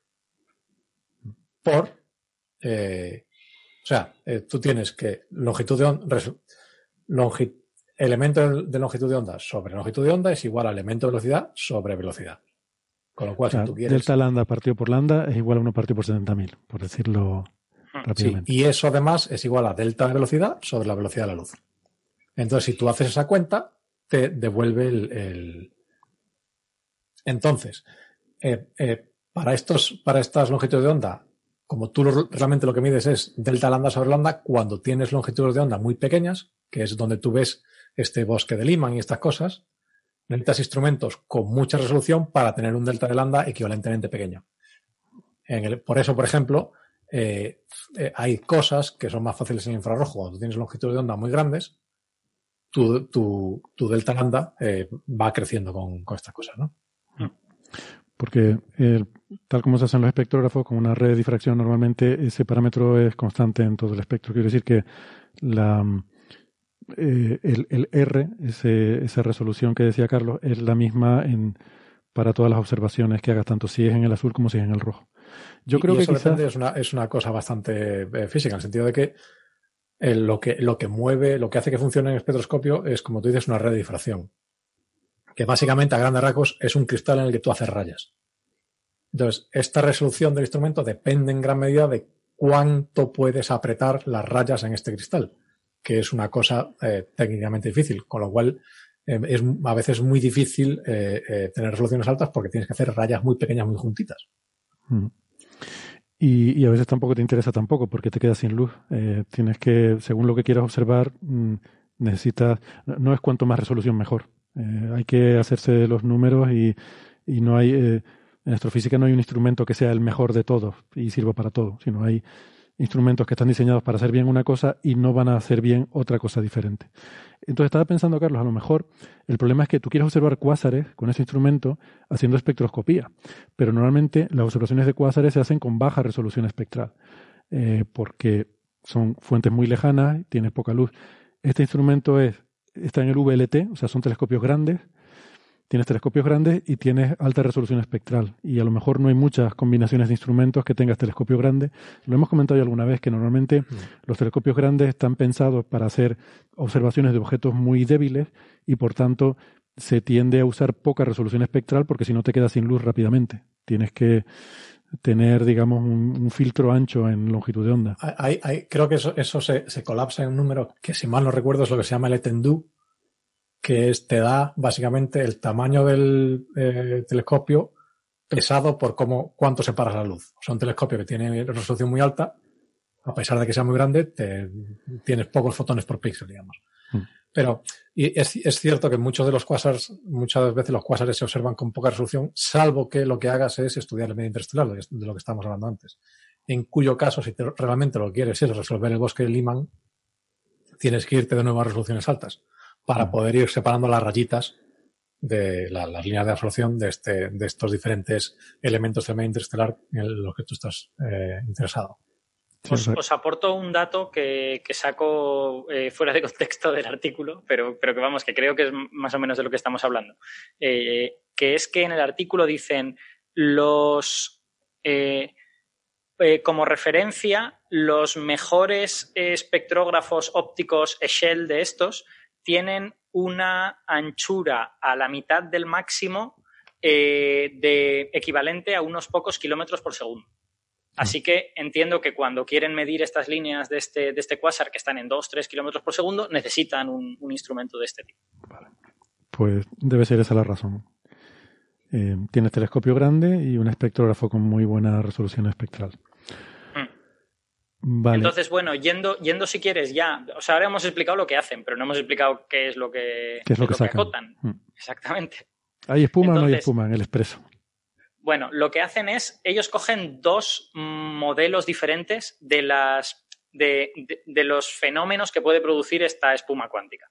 Uno, uno de esos modelos es súper efectivo, es en plan de, si nosotros queremos medir una longitud L, eh, cuál va a ser la, sigma, el, error, la, anchura, las, diferencias de... O sea, quiero decir, eh, nosotros vamos a medir una longitud que va a ser la longitud de onda, básicamente. Entonces, eh, si medimos diversos fotones que nos llegan recorriendo esa distancia a través de la espuma cuántica y tal, ¿cuál va a ser la diferencia entre los que tienen más eh, longitud de onda y los que tienen menos longitud de onda? y en ese modelo esa diferencia partido por la longitud de onda es, es igual a la longitud de Planck partido por esa longitud de onda elevado a un numerito, donde ese numerito eh, puede valer entre 0,5 y 1, básicamente. Entonces, en el, en el ámbito de ese tipo de modelos, ellos dicen que pueden descartar con su quasar super wide todos los alfas menores que 0,634. O sea, que quitan entre 0,5 y 0,634, que no es, bueno, es quitar una parte, pero no es quitar muchísimo. Eh, y ellos lo que dicen es que ciertos modelos especialmente interesantes están en dos tercios, o sea, en 0,666. Están relativamente cerquita de, acercarse a esos modelos. Em, pero, a mí si quitan el de 0,5, ¿no? Que decíamos el, el random walk, ¿no? Es, que quizás podíamos, em, yo, corrígeme si, si no lo he entendido bien, pero entiendo que parte del efecto que tiene la, espuma cuántica y la razón por la que afecta a la propagación de los fotones es porque em, ahí eh, tienes un, principio, o sea, estás afectado por un principio de indeterminación también. Em, tienes un principio de indeterminación de distancias y tiempo em, que introduce fluctuaciones aleatorias en las distancias y los tiempos que mides, en particular en la longitud de onda. O sea, que la longitud de onda, según la luz se va propagando, sufre fluctuaciones eh, cuánticas debido, debidas a esta incertidumbre, que son muy pequeñitas. Esa es, más o menos la idea. y yo creo que en, el, en el contexto de estas, de estas cosas efectivas, eso es una buena manera de imaginarlo. O sea que cada vez que eh, un fotón hace una longitud de onda, hay una incertidumbre cuántica intrínseca en la longitud de esa longitud de onda. A veces será un poquito más pequeña, a veces será un poquito más grande, ¿no? Eso es. Y entonces, según el, fotón se va propagando, vas acumulando esas incertidumbres. Unas, unas lo acortarán un poquito, otras lo alargarán un poco, y al final tú lo que tienes es la suma de todas esas, de tantas longitudes de onda como ha experimentado el fotón en su camino hasta llegarnos, ¿no? Eso es. De hecho, eh, ellos utilizan dos modelos efectivos. El primero es este que, he explicado, con la longitud de Planck partido por, longitud elevado a alfa, que me parece un poco más oscuro de entender eh, intuitivamente, pero hay otro que me parece mucho más sencillo, que es un modelo en el que tú dices, vale, como la espuma cuántica esta tiene tamaños del orden de la longitud de Planck, yo lo que voy a asumir es que tras recorrer cierta distancia en el espacio, se va a acumular una incertidumbre, se va, se, o se va a producir un alargamiento o una compresión del orden de longitud de Planck partido por dos. Va a ser un más menos longitud de Planck partido por dos. Lo que yo no sé es cuánta distancia tengo que recorrer para que eso ocurra. A lo mejor esa distancia es un centímetro y entonces se sumarán un montón de longitudes de Planck, o a lo mejor esa distancia es mil millones de años luz, y entonces se sumará muy poquito. Entonces, ellos acotan esa distancia. Y eso me parece interesante, porque es, digamos, qué espacio has de recorrer para notar que se ha acumulado la incertidumbre equivalente a una longitud de Planck en, tu, en, la distancia que quieres medir, que en este caso la longitud de onda del fotón. ¿vale? Mm. Y entonces esas cotas a mí me parecen más fáciles de leer, al menos a mí me, resultan más intuitivas. Y con, con, este quasar particularmente amortiguado y guay, ellos ponen una cota que es que esa distancia es del orden de 10 elevado a menos 22 metros. Antes hemos dicho que el protón era 10 elevado a menos 15, así que están diciendo que la distancia que hay que recorrer para que eso ocurra es mayor que una eh, diez millonésima parte del, protón, ¿no? Claro, si fuese el, hay que entender por qué ha de ser mayor. Si fuese menor, querría decir que en su recorrido desde el cuásar hasta nosotros se habrían acumulado muchas más longitudes de Planck y ya serían más que la anchura que vemos al final en la línea. Si decimos que la distancia necesaria ha de ser mayor que eso, pues bueno, se va a recorrer menos veces eso y por lo tanto ya tienes acotado la, incertidumbre que eso te va a producir. Entonces, ¿por qué digo yo que a mí no me satisface completamente esta cota? Pues porque ya hemos dicho que la longitud típica de esos fotones es su longitud de onda. Eh, quiero decir, eh, esos fotones difícilmente van a ver cosas que sean más pequeñas que su longitud de onda. Entonces, cuando será verdaderamente interesante esta cota, es cuando sea del orden de la longitud de onda de los fotones que tú estás usando. Y como estás usando fotones ópticos, pues su longitud de onda es 10 eh, elevado a menos 7, 10 eh, elevado a menos, 10 elevado a menos 7, ¿no? Sí, 10 elevado a menos 7. Por lo tanto, entre 10 elevado a menos 7 y 10 elevado a menos 22 hay un montón. O sea, realmente el fotón está recorriendo con solo una longitud de onda, con solo un paso, entre comillas, que el fotón da, está viendo miles y miles de billones con B de estas distancias típicas en las que se va a producir una distorsión del orden de la longitud de Planck. Por lo tanto, bueno, pues parece razonable que, el fotón no se entere demasiado de lo que está pasando. Si, esto fuese eh, algo más grande, pues entonces el, fotón tendría que verlo necesariamente. Vale. Eh, a mí el, tema que me resulta un poco curioso es que realmente prácticamente todo lo que dicen en el artículo lo podían haber sacado sin haber hecho ninguna observación, sino simplemente diciendo, puesto que existe un bosque de Liman alfa, pues sabemos que se ha observado, eh, pongo una cota de 0,635 a ese parámetro alfa, porque si si fuera por encima de esa cota, estaría tan ensanchada las líneas que no vería el bosque Lyman alfa, estaría todo mezclado y no se vería ese bosque. ¿no? Entonces, ya esa cota la tienes eh, simplemente por haber pensado en el tema. ¿Vale? Ahora, haciendo las observaciones con expreso y observando este cuásar que ellos han observado que es eh, amortiguado y frío y chulo y no sé qué, pues la ha bajado un poquito. Mm, de 0,63 el alfa por lo menos.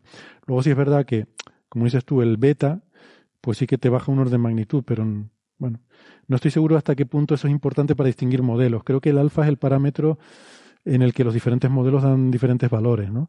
Y el alfa prácticamente no cambia mucho de un caso a otro. Eh, pero bueno. Sí, yo, yo, tengo la sensación de que el beta tiene como, o sea, seguramente la significación de la variación en alfa es parecida a la significación de la variación en beta, en beta, porque vale, cambias un orden de magnitud. Quiere decir que sin usar este quasar tan super guay, el paso mínimo en el cual se acumula una incertidumbre de longitud de Planck medios es 10 elevado a menos 23. Bueno, pues ahora es 10 elevado a menos 22. Pero, pero claro, hay tantos órdenes de magnitud en beta que realmente tampoco es súper significativo bajar un solo orden de magnitud. Al, final creo que estarán haciendo cosas parecidas.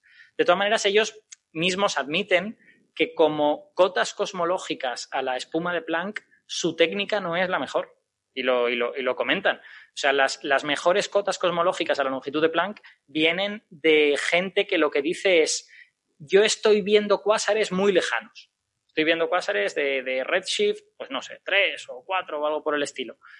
Lo, em, el efecto de la espuma de Planck más bestia que yo me puedo imaginar es que produzca una incertidumbre tan grande en la longitud de onda de los fotones que sea del orden de la longitud de onda. Y entonces prácticamente la noción de fotón desaparece. O sea, porque tú puedes tener un fotón de una longitud de onda lambda o de tres veces eso o de cuatro veces eso. Con lo que al final prácticamente lo que sucedería es que el cuásar se difuminaría y no lo verías. Y del hecho de que tú ves cuásares a esa distancia, lo, mismo que tú has dicho, Héctor, del simple hecho de que tú ves los cuásares, puedes poner cotas a esta, a esta espuma cuántica. Y esas cotas son mejores. Son, son mejores por un factor, me parece que es, eh, a ver, déjame que lo mire, creo que es 10.000 o algo por el estilo. Mm. Bueno. Eh, a ver, ¿dónde están? Es un factor bastante grande. Sí, es un, eh, con, con, eso ponen cotas a este paso que he dicho antes, que es del orden de 10 elevado a menos 12. Son 10 órdenes de magnitud mejores. Ya. Vale, pues bueno, pero está guay pensar en este tipo de cosas. Que aún así 10 elevado a menos 12 sigue estando por debajo de la longitud de onda de los fotones, ¿eh? con lo mm. que seguimos estando en un régimen que no es el más interesante. Ya. Muy bien. ¿Alguna cosita más que quieran añadir sobre esto? Si no, pasamos al siguiente tema. Bueno, recordar que este tipo de relaciones de dispersión eh, a escala de Planck sobre los fotones, eh, lo más interesante no son las potencias eh, como alfa, porque lo que tenemos aquí es que la, la, dispersión partida de energía es proporcional a la energía partida de energía de Planck elevado a alfa, ¿no? Entonces, potencias de alfa menor que la unidad no son las más interesantes para descartar modelos. Para descartar modelos, los suyos son potencias mayores que la unidad. Eh, porque hay predicciones, por ejemplo, los modelos de, de Loop Quantum Gravity, la gravedad cuántica de lazo, teoría de cuerdas, que predicen valores mayores que la unidad. Es decir, importantes efectos de escala de Planck. y de eso están muy lejos. y de eso, este tipo de cota está todavía muy lejos. Mm. Vale, eh, pues nos quedaba pendiente de no sé cuándo fue que lo quisimos comentar, creo que no el episodio anterior, sino el anterior en el que participó Alberto, que creo que fue hace tres o cuatro episodios, de una cosa que se llama pasta nuclear, eh, que en el fondo es una forma divertida de llamar a los diferentes estados que se pueden dar en situaciones de materia degenerada, eh, situaciones que todavía no entendemos bien, que es eh, la, forma de la materia, sobre todo la ecuación de estado de la materia en las, enanas blancas y las estrellas de neutrones, que son situaciones que, como digo, todavía no entendemos bien porque ahí hay cosas como que la, presión eh, no es como en la, materia normal, debida, pues, por ejemplo, eh, a la temperatura a la que están los átomos de un gas, que eso ejerce una presión, que, que hemos estudiado en termodinámica, sino que ya está más relacionada con efectos cuánticos.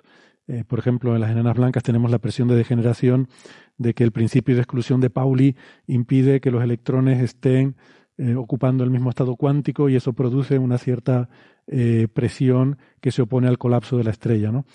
Eso, pues más o menos así a grandes rasgos, mm, de forma mm, muy general, más o menos se entiende, pero los detalles no, porque requieren cálculos que todavía no sabemos hacer muy bien y por eso, ah, ya me acuerdo, fue cuando estuvimos hablando de eh, las estrellas de neutrones, eh, el mapeado de la superficie de estrellas de neutrones a base de medidas eh, con este instrumento de rayos X que podía muestrear el pulso de rayos X al girar el, el pulsar, ¿no?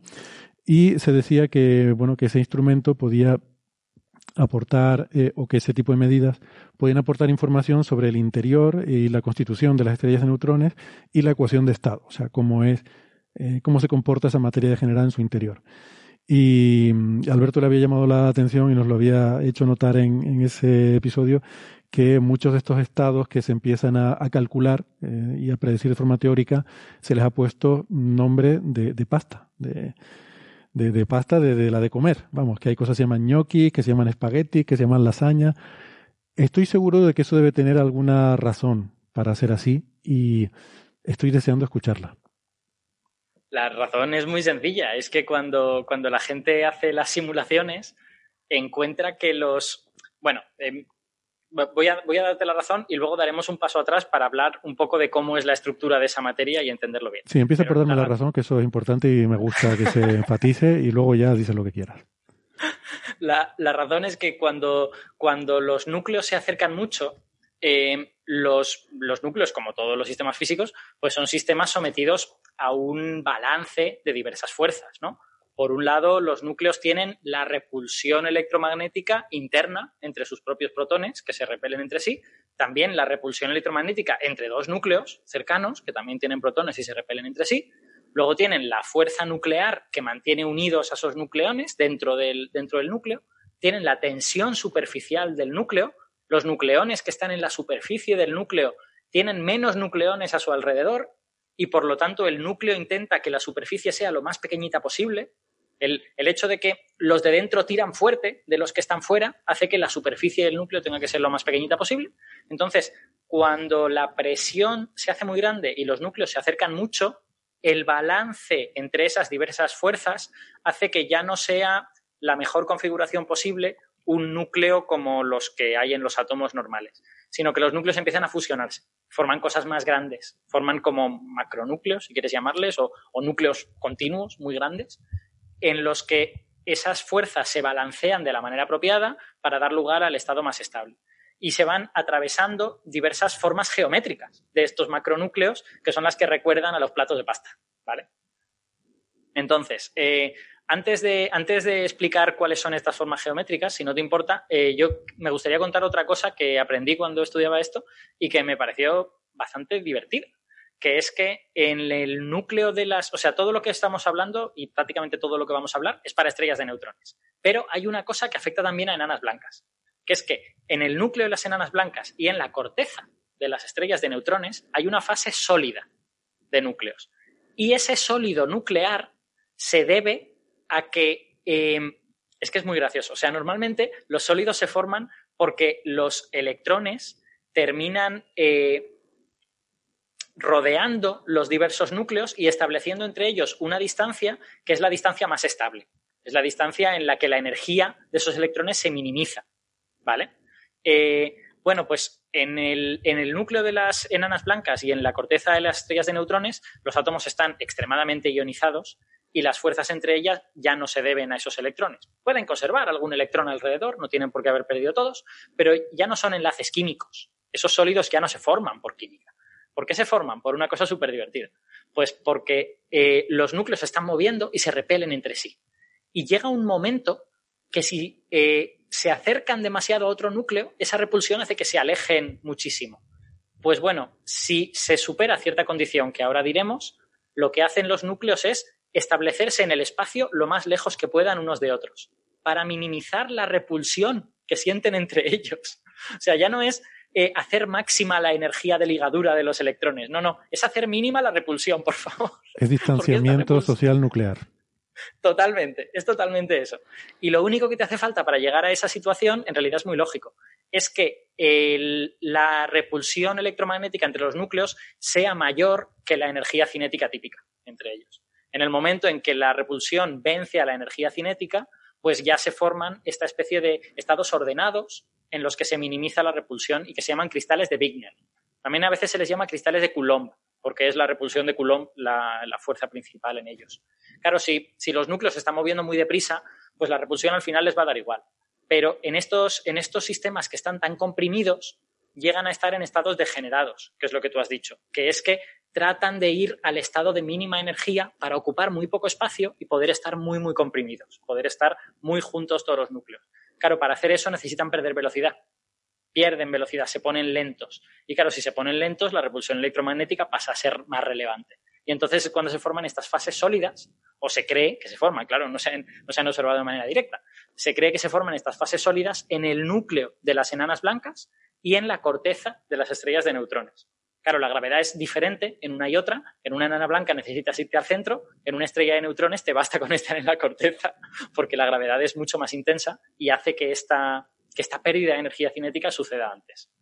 Y me pareció muy yo había pensado que las estrellas, que las enanas blancas eran sólidas también. No, no es así. Quiero decir la, corteza, la, la, parte superficial. No. No, es un, es un líquido. La parte superficial de una, vamos, se cree que es un líquido, lo de siempre, ¿no? la parte superficial. No, no, si tú dices que es un líquido, es un líquido. Yo es lo que.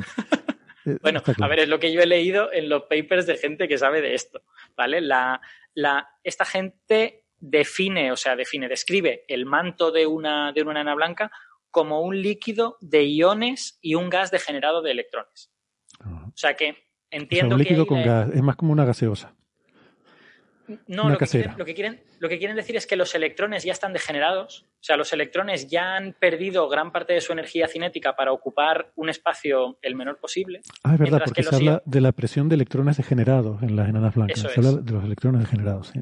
Eso es. Los electrones parece que lo pierden antes por motivos que yo ahora mismo no tengo claros, porque no, no, he, logrado entender esa parte. Pero en, la, en el manto de la enana blanca, los iones aún tienen energía cinética suficiente para estar en un estado líquido, entre comillas, en el que todavía no forman estos cristales de Wigner, todavía se mueven bastante, y eh, no estoy muy seguro de cuál será la diferencia entre un líquido y un gas en esa situación, porque claro, es una presión gigantesca. Pero bueno, digamos que es un líquido porque nos creemos lo que dice esta gente que es muy lista. Curioso. Un líquido con un gas disuelto. O sea, realmente hacía la broma de la casera, pero, pero eh, igual es un poco solo que a muy alta presión. Es que ni siquiera es disuelto, porque cuando tú tienes una disolución, eh, hay cierta em, el, disolvente y el soluto están en términos de igualdad. O sea, el soluto se coloca entre medias de las moléculas del disolvente, ¿no? Y de alguna manera estas lo sostienen y mantienen al soluto separado de otros solutos para que no cristalice, forme un sólido. Aquí no es lo mismo. Aquí tú, toda la materia está muy comprimida. Entonces los electrones van por su cuenta, pierden su energía cinética y se, y se forman este estado degenerado los iones no pierden todavía toda su energía cinética, pero se van moviendo como no prestan mucha atención a los electrones. O sea, es suficiente su velocidad como para que no van capturando electrones por ahí, digamos. Curioso, o sea, es como si los electrones formaran el armazón que evita que continúe el colapso gravitatorio y en medio de ese armazón hay un fluido de iones. Exacto, eso, eso es por lo menos lo que yo entiendo. No, eso es más curioso, vale debo reconocer que mi conocimiento de la física del sistema no llega mucho más profundo que esto, pero me tiene sentido en la cabeza. Vale, a, mí me vale porque no tenía ni idea de estas cosas. Siempre había imaginado que, eran básicamente cristales con una atmósfera alrededor. Pero a mí me parece muy guay porque casi nunca nos hablan de esto. O sea, nos dicen, sí, bueno, las enanas blancas, todo muy denso, tal y cual. Bueno, y las estrellas de neutrones más denso todavía. todavía. y, nunca, y nunca nos dan detalles en ese sentido. Entonces está bien. Y, luego entonces las estrellas de neutrones ya sí tienen una corteza sólida. Bueno, tienen en realidad una especie de líquido que ocupa muy poquito, que ocupa no sé cuántos, si 10 centímetros o algo por el estilo. A ver, lo tengo aquí. En la parte externa tienen, eh, a ver, que, aumente esto que estoy muy mayor. Eh, en la parte externa tienen lo que, lo que esta gente llama un océano, que es, de nuevo, iones con un gas de electrones degenerado, ¿vale? O sea, es el manto de la, de la enana blanca es lo que llaman un océano y es muy poquita cosa, es, no sé, unos cuantos centímetros o unos cuantos metros, como mucho, porque claro, es un material súper denso. Eh, luego, en cuanto bajas ya un poquito, la presión es suficiente para que los iones pierdan su energía cinética y se forme este, este cristal de Wigner, ¿vale? Y ya tienes una corteza sólida en la, en la estrella de neutrones. Por cierto, hay una cosa que no hemos dicho, que es que eh, aunque la llamamos estrella de neutrones, no está formada solo de neutrones. que eso es, eso es algo que hay que aclarar. O sea, en las estrellas de neutrones se supone que lo que ocurre es que llega un momento en que la materia está tan comprimida que los protones llegan a combinarse con los electrones, escupen un neutrino y se forma un neutrón. Porque ese neutrón va a ocupar menos que la combinación de protón más electrón. ¿vale? pero eso no sucede en toda la estrella de neutrones. Eso sucede a partir de ciertas capas interiores de la estrella de neutrones. En, el, en ese océano inicial tenemos neutrones normales, los neutrones que hay dentro de los iones. No hay, no hay nada muy especial.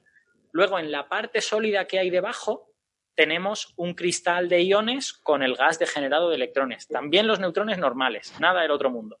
Pero ahora, si ya bajamos un poquito más, entonces ahí ya empezamos a notar cosas. Si ya bajamos a lo que se llama la corteza inferior, ahí vemos que algunos protones empiezan a combinar con electrones y se forma un gas de electrones y también un gas de neutrones junto con este cristal de iones, ¿vale? Ya empezamos a ver ahí una, una composición muy rica, cada vez más rica en neutrones. Y cuanto más para abajo te vas, más rica en neutrones es.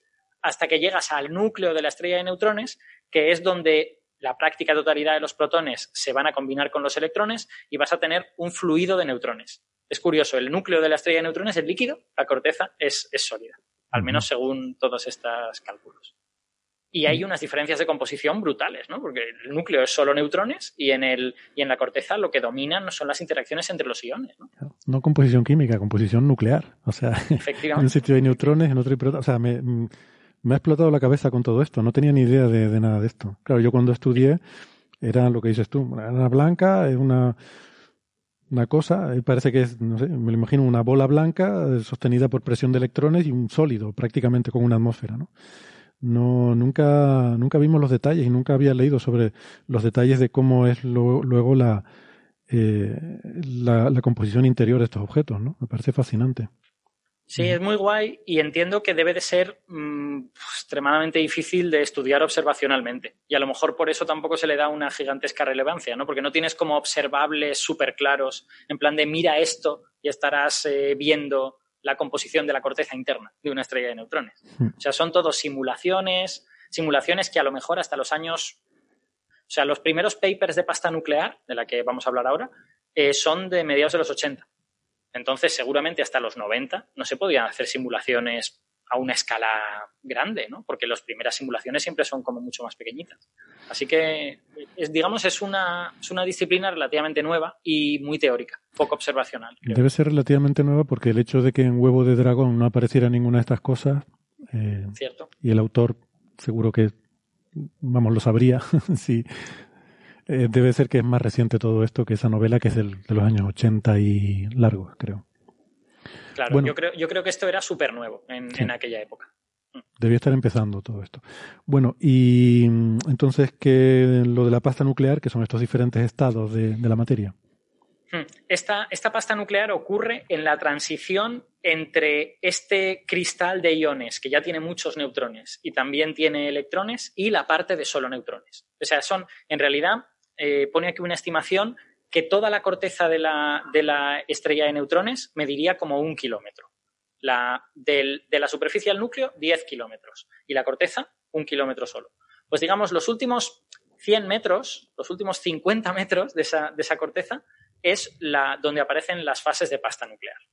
Entonces, ¿qué es lo que está ocurriendo ahí? Pues que básicamente cuanto más abajo te vas, estos cristales de núcleos están los núcleos cada vez más cerca y claro, llega un momento en que sucede lo que hemos dicho al principio, que las diversas fuerzas a las que están sometidas estos núcleos hacen que ya ni separándolos espacialmente. Lo que hacen los núcleos es fusionarse y formar macronúcleos con diversas formas.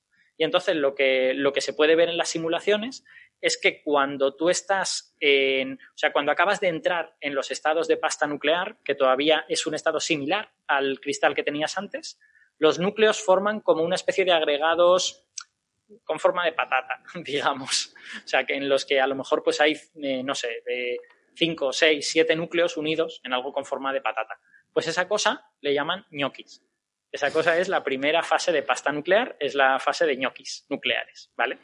Si tú sigues comprimiendo esos núcleos, ¿qué es lo que ocurre? Que todas esas cosas con forma de patata se unen y para que sean estables, lo que han de formar es barras forman barras que están separadas a una distancia constante las unas de las otras. Es decir, han hecho un cristal, pero una especie de cristal bidimensional. ¿Vale? En lugar de ser un cristal tridimensional, es un cristal de barras muy largas, que a lo mejor las barras recorren decenas de kilómetros en el, interior de la estrella de neutrones. Y esa fase se llama la fase de espaguetis, lógicamente porque son unas barras colocadas ahí una al lado de la otra. Son como espaguetis antes de ser, antes de ser cocidos. Los espaguetis cocidos no. Sí, eso te iba a decir, son rígidas, ¿no? Vale, son. Eso es. Y de hecho, su estabilidad depende de eso, porque yo entiendo que están a una distancia, están equidistantes la una de la otra, de nuevo para minimizar la repulsión electromagnética entre ellas. Todavía hay protones dentro de esas barras y se repelen. Eh, si sigues bajando, pues vas atravesando otras fases. La siguiente fase es la fase de gofres, que esto no es una pasta, pero básicamente es que, las, que los espaguetis se empiezan a unir en vertical también y forman una, una fase de capas con agujeros dentro de la capa, una cosa parecida a un gofre. Eh, la siguiente fase comprimes eso mucho y ya se forman superficies bidimensionales, se forman planos que están equidistantes los unos de los otros. Lo mismo que con los espaguetis, pero ahora en lugar de con una barra, con un plano, ¿no? Y esa es la fase de lasaña, lógicamente. Tienes, tienes una lasaña nuclear. Y eh, recordemos que a medida que vamos atravesando estas fases, vamos perdiendo contenido en protones y vamos ganando contenido en neutrones en, toda, en todas estas cosas. Eh, si seguimos bajando, pues la lasaña se deforma y forman pues, la fase de defectos, que yo la he encontrado en algunos papers y en otros no. Yo creo que hay gente que no le pone nombre a esta fase a menudo. Eh, y después, al final, tenemos otras dos fases. Eh, hasta ahora eran fases en las que había huecos y cosas entre los huecos. Digamos, llamábamos, poníamos nombre a las fases por los objetos. Ahora vamos a poner nombre a las fases por los agujeros. Ya hay fases, ya son fases que tienen más materia que agujeros. Entonces, la penúltima fase es la fase de anti-espaguetis. Es una fase en la que hay un montón de materia eh, recorrida por tubos vacíos, que son los anti-espaguetis. Y si ya nos vamos un poco más allá, tenemos la fase de antiñoquis o de queso de Gruyère, que son la misma cosa. Que básicamente es todo lleno de materia menos agujeros con forma de patata que hay entre media de ellos y que son los antiñoquis, digamos. Y si ya comprimes un poquito más eso, pues ya pasas a la fase de todo neutrones y aquello eh, pasa a ser eh, líquido y se acabó. Claro, estas fases son todavía, son todavía sólidas, conservan ciertas, ciertas propiedades de sólido porque sigue habiendo repulsión entre, los, entre las diversas partes de la pasta. Cuando llegas a ser todo neutrones, ya no. Los neutrones fluyen unos con otros porque solo sienten la fuerza nuclear, no sienten repulsión. Es muy, en realidad, es hasta cierto punto elemental. O sea, no hace falta una física, claro, para calcular esto hace falta una física complicadísima, pero, pero para explicar estas propiedades elementales es hasta fácil, entre comillas. Que, se puede entender intuitivamente, entiendo que te refieres, ¿no? sí, exacto. Que existan estas fases, ¿no? Es curioso, es curioso que algo tan raro se pueda explicar de manera tan, tan intuitiva. Muy bien, pues si quieren. Un, punto clave antes de acabar con todo esto. Todo esto son simulaciones teóricas de hace ya unos cuantos años que ahora están puestas en duda por la mayor parte de los expertos gracias a las señales gravitacionales obtenidas por LIGO Virgo, que están, sobre todo, esa, esa astronomía multimensajero que nació con, con esa fusión de estrellas de neutrones, ha cambiado completamente nuestro conocimiento sobre lo que puede ser compatible en el núcleo de una estrella de neutrones con lo que hemos observado, ¿no? Y, esto va a cambiar. Este tipo de simulaciones hay que cogerlas siempre con ese entrecomillado. Son simulaciones de manera efectiva, muy, muy simplificadas y que probablemente en gran parte sea mentira. O sea, pero hay ya implicaciones. Que hemos contado puede ser mentira. ¿eh? ¿Hay implicaciones ya de las gravitondas sobre estos modelos? Yo sé que hay cotas sobre la ecuación de estado. Sí, sí, ahí se están publicando un artículo al mes. Vamos a ver. Lo que pasa es que, lo que Francis, entiendo que todos los artículos vienen de los datos de la colisión de dos estrellas de neutrones, de las dos colisiones de dos estrellas de neutrones que se ha visto, ¿no? O sea que mm. eso mejorará un montón en los próximos años. En cuanto veamos más, eso va a explotar. Sí, pero bueno, se está buscando que sean compatibles los modelos teóricos con eso y se está viendo que eh, había muchas cosas que no conocíamos. Entonces, el papel, por ejemplo, de la materia extraña, de los cuerpos extraños en, los núcleos de las estrellas de neutrones, eh, todo este tipo de fases. Esta fase de, pasta nuclear es una fase muy concreta que lo mismo se sostiene o no, ya veremos. quiero decir que, que eh, estamos hablando de simulaciones muy, muy simplificadas de un tema que ahora está evolucionando muy rápido. Entonces hay que esperar unos años cuando tengamos funciones de estrellas de neutrones, tendremos una visión muy, muy diferente que lo mismo descarta una de estas fases de pasta nuclear como no realistas. O todas, vaya, vaya usted a saber. o todo lo contrario, o confirma todas, ¿vale? O sea que, pero que es un campo que está muy activo y que, y que va a dar sorpresas con toda seguridad. Eso es lo único que quería recordar, que, hmm. que lo mismo, lo que hemos contado, pues no es del todo sostenible dentro de 10 años. Hmm. Hmm yo encontré un paper eh, que me pareció interesante y que encontró como un apoyo indirecto a estas fases de, pasta nuclear. Lo que pasa es que es como súper indirecto. Era un paper en el que la gente eh, se ha dado cuenta de que los pulsares de rayos X, eh, ya sabéis que todos los pulsares, como están girando, pierden energía en forma de ondas gravitacionales y van frenándose. ¿no? Pues resulta que los pulsares de rayos X, en concreto esos, no se ha encontrado ninguno con un periodo mayor de 20 segundos o algo por el estilo. Y eso es algo que se está intentando entender y tal. Y este, este paper era de una gente que había hecho unas simulaciones, de nuevo, simulaciones teóricas y tal, y que llegaban a la conclusión de que si en la corteza, en algún lugar de la corteza del pulsar, había una fase eh, ligeramente plástica y que combinaba espacios vacíos con espacios llenos, pues esa fase podía justificar que había un límite máximo al periodo del, pulsar. Es decir, eh, interacciones que ocurrían dentro de esa fase evitaban que el pulsar perdiera periodo más allá de, una cierta cantidad. Y esto se interpretaba como un apoyo a las fases de pasta nuclear en el interior de la corteza. Pero ya os digo, súper indirecto. O sea, al final la observación es no hay pulsares de rayos X con periodos mayores de 20 segundos. No tiene nada que ver con pasta nuclear. Bueno, yo me estoy dando cuenta que quizás me he equivocado aquí al poner el orden de los temas. Procedía más haber hablado primero de la pasta y luego el, expreso con espuma. Eh, hubiera sido el orden correcto de todo esto. es, verdad, porque en la comida típica el expreso viene después. Sin duda. No, pero este tipo de estructuras. Aquí comienza. Bueno, aquí tienen un nombre señales, son muy típicas de los oyentes. De los oyentes. De los oyentes.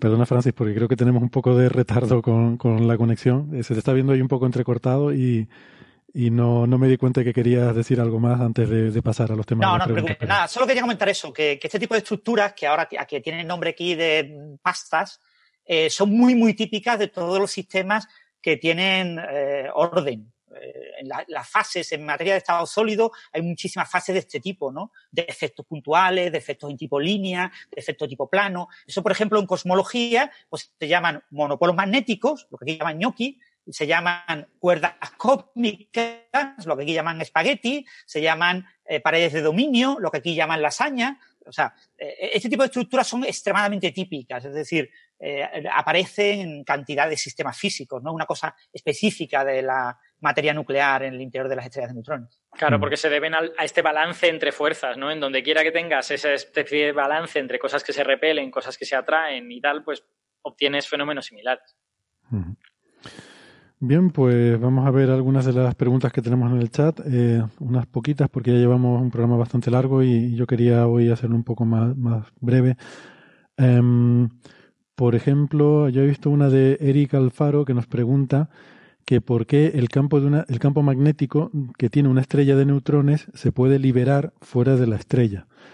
Y en realidad como si el campo fuera algo que sale, ¿no? Realmente hay que recordar siempre que el campo es algo que existe en todo el espacio. Un campo tanto clásico como cuántico, como supongo que cuerdístico, ahí no sé, Francis, cómo será, pero un campo es algo que existe en todo el espacio y que uno localmente en un sitio dado lo puede perturbar y esa perturbación pues se, se propaga a todo el resto del espacio y lo que hace una estrella de neutrones o cualquier objeto que colapsa de algo más grande a algo más pequeño, si imaginamos el campo magnético con esas líneas de campo que solemos poner habitualmente, pues em, esas líneas de campo están atrapadas en la estrella por la magnetohidrodinámica, eh, nos dice que es así, y cuando la estrella colapsa, se hace pequeña, se hace pequeña, comprime todas esas líneas de campo y, se las lleva consigo y, y, es como si las apretujara. Entonces, unas líneas de campo que al principio estaban muy separadas, las cogemos, en la estrella están muy, muy apretujadas y eso lo que significa es que el campo es tremendamente intenso en esa, en esa estrella de neutrones y por eso es por lo que ocurre. Pero no es que el campo salga de la estrella, el campo ha estado siempre ahí, las líneas de campo, y simplemente lo que hacemos es moverlas de un lado a otro, eh, con, en este caso con el colapso de la estrella. No, no sé si quieren eh, puntualizar algo o añadir algo. Vamos a ir buscando más preguntas en el chat.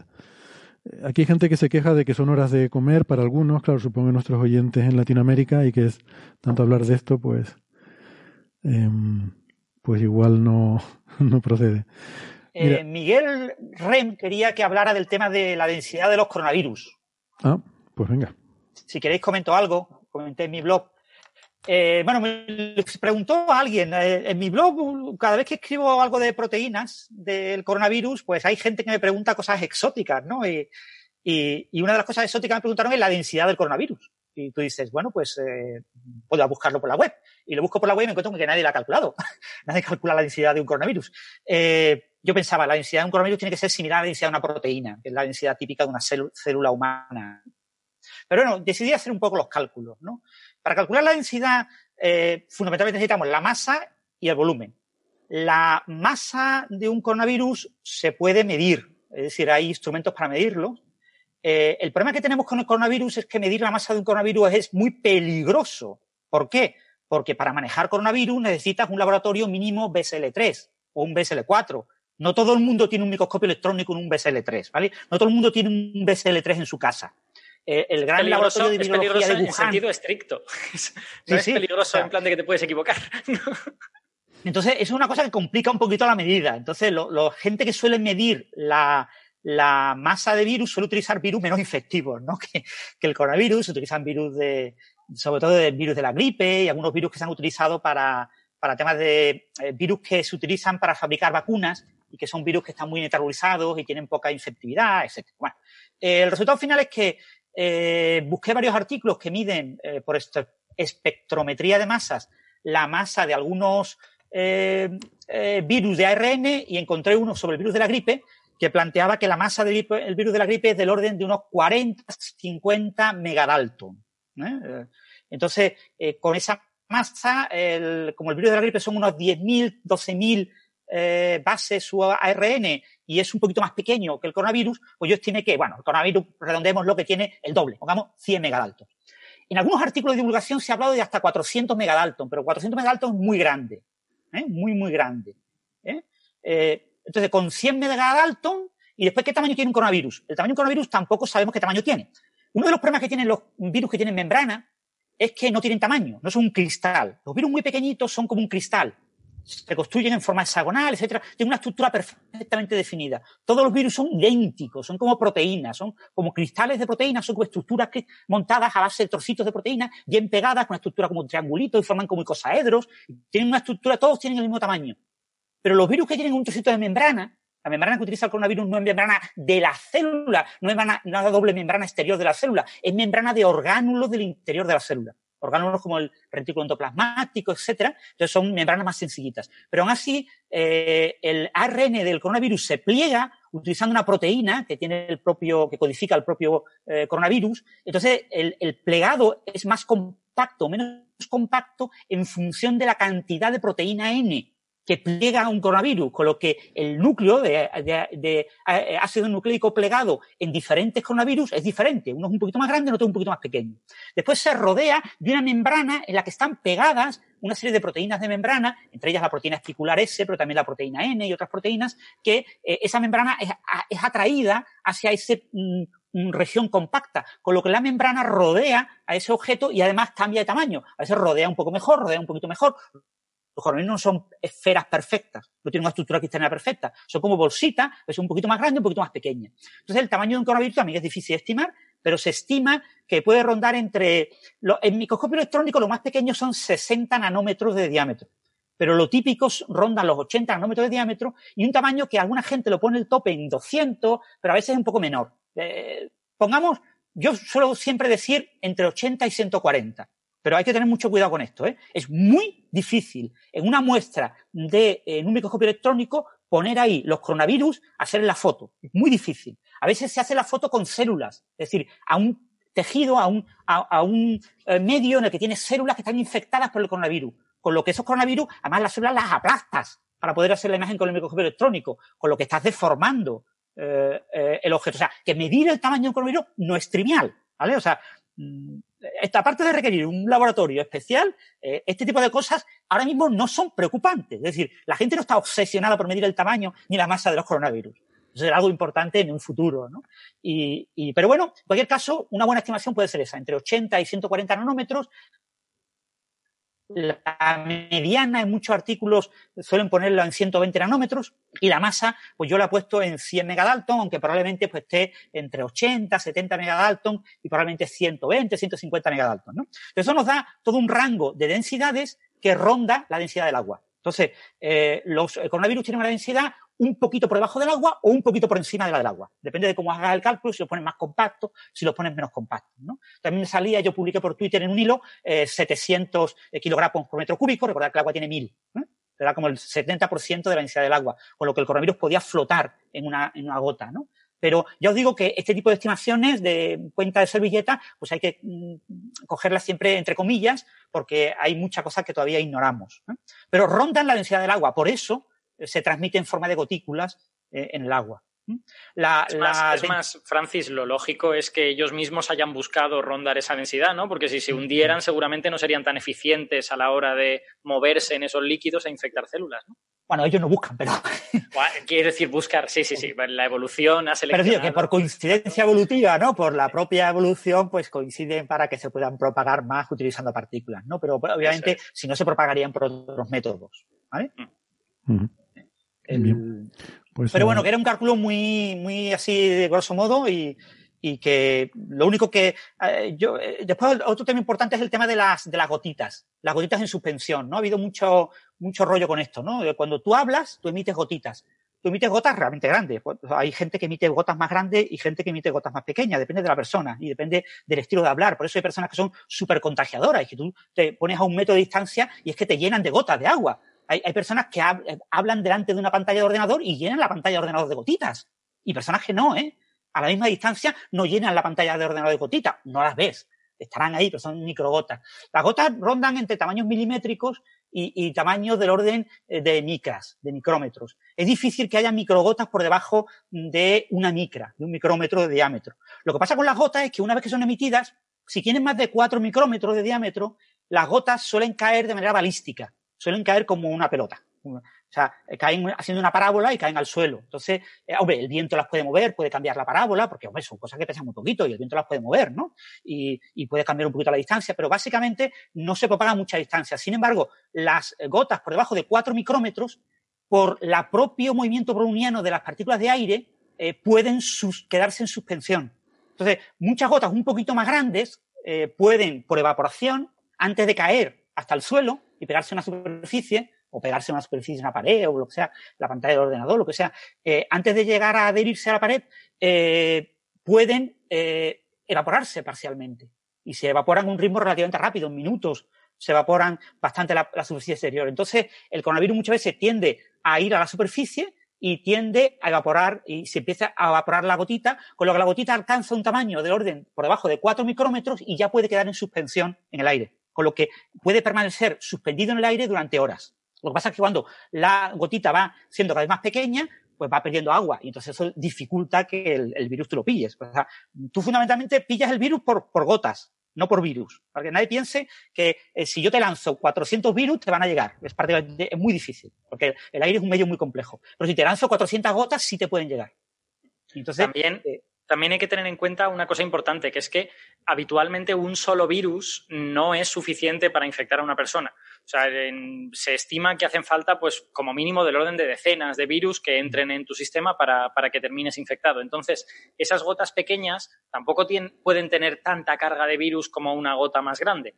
No sé, no sé cuántos virus puede haber en ellas, pero entiendo que para poner decenas de virus en una sola gota de menos de 4 micrómetros, la carga viral que has de tener ha de ser muy grande. Una, una persona con una carga viral mm. más pequeña, pues a lo mejor pondrá 2, 3, 4, 5 virus en esa gotita pequeñita, pero no decenas. Con lo que te harían falta, pues varias decenas de esas gotitas para, para infectarte. O sea que hay también, o sea, no es, eh, oh Dios mío, están flotando, vamos a morir todos, sino que es un poquito más complicado que eso.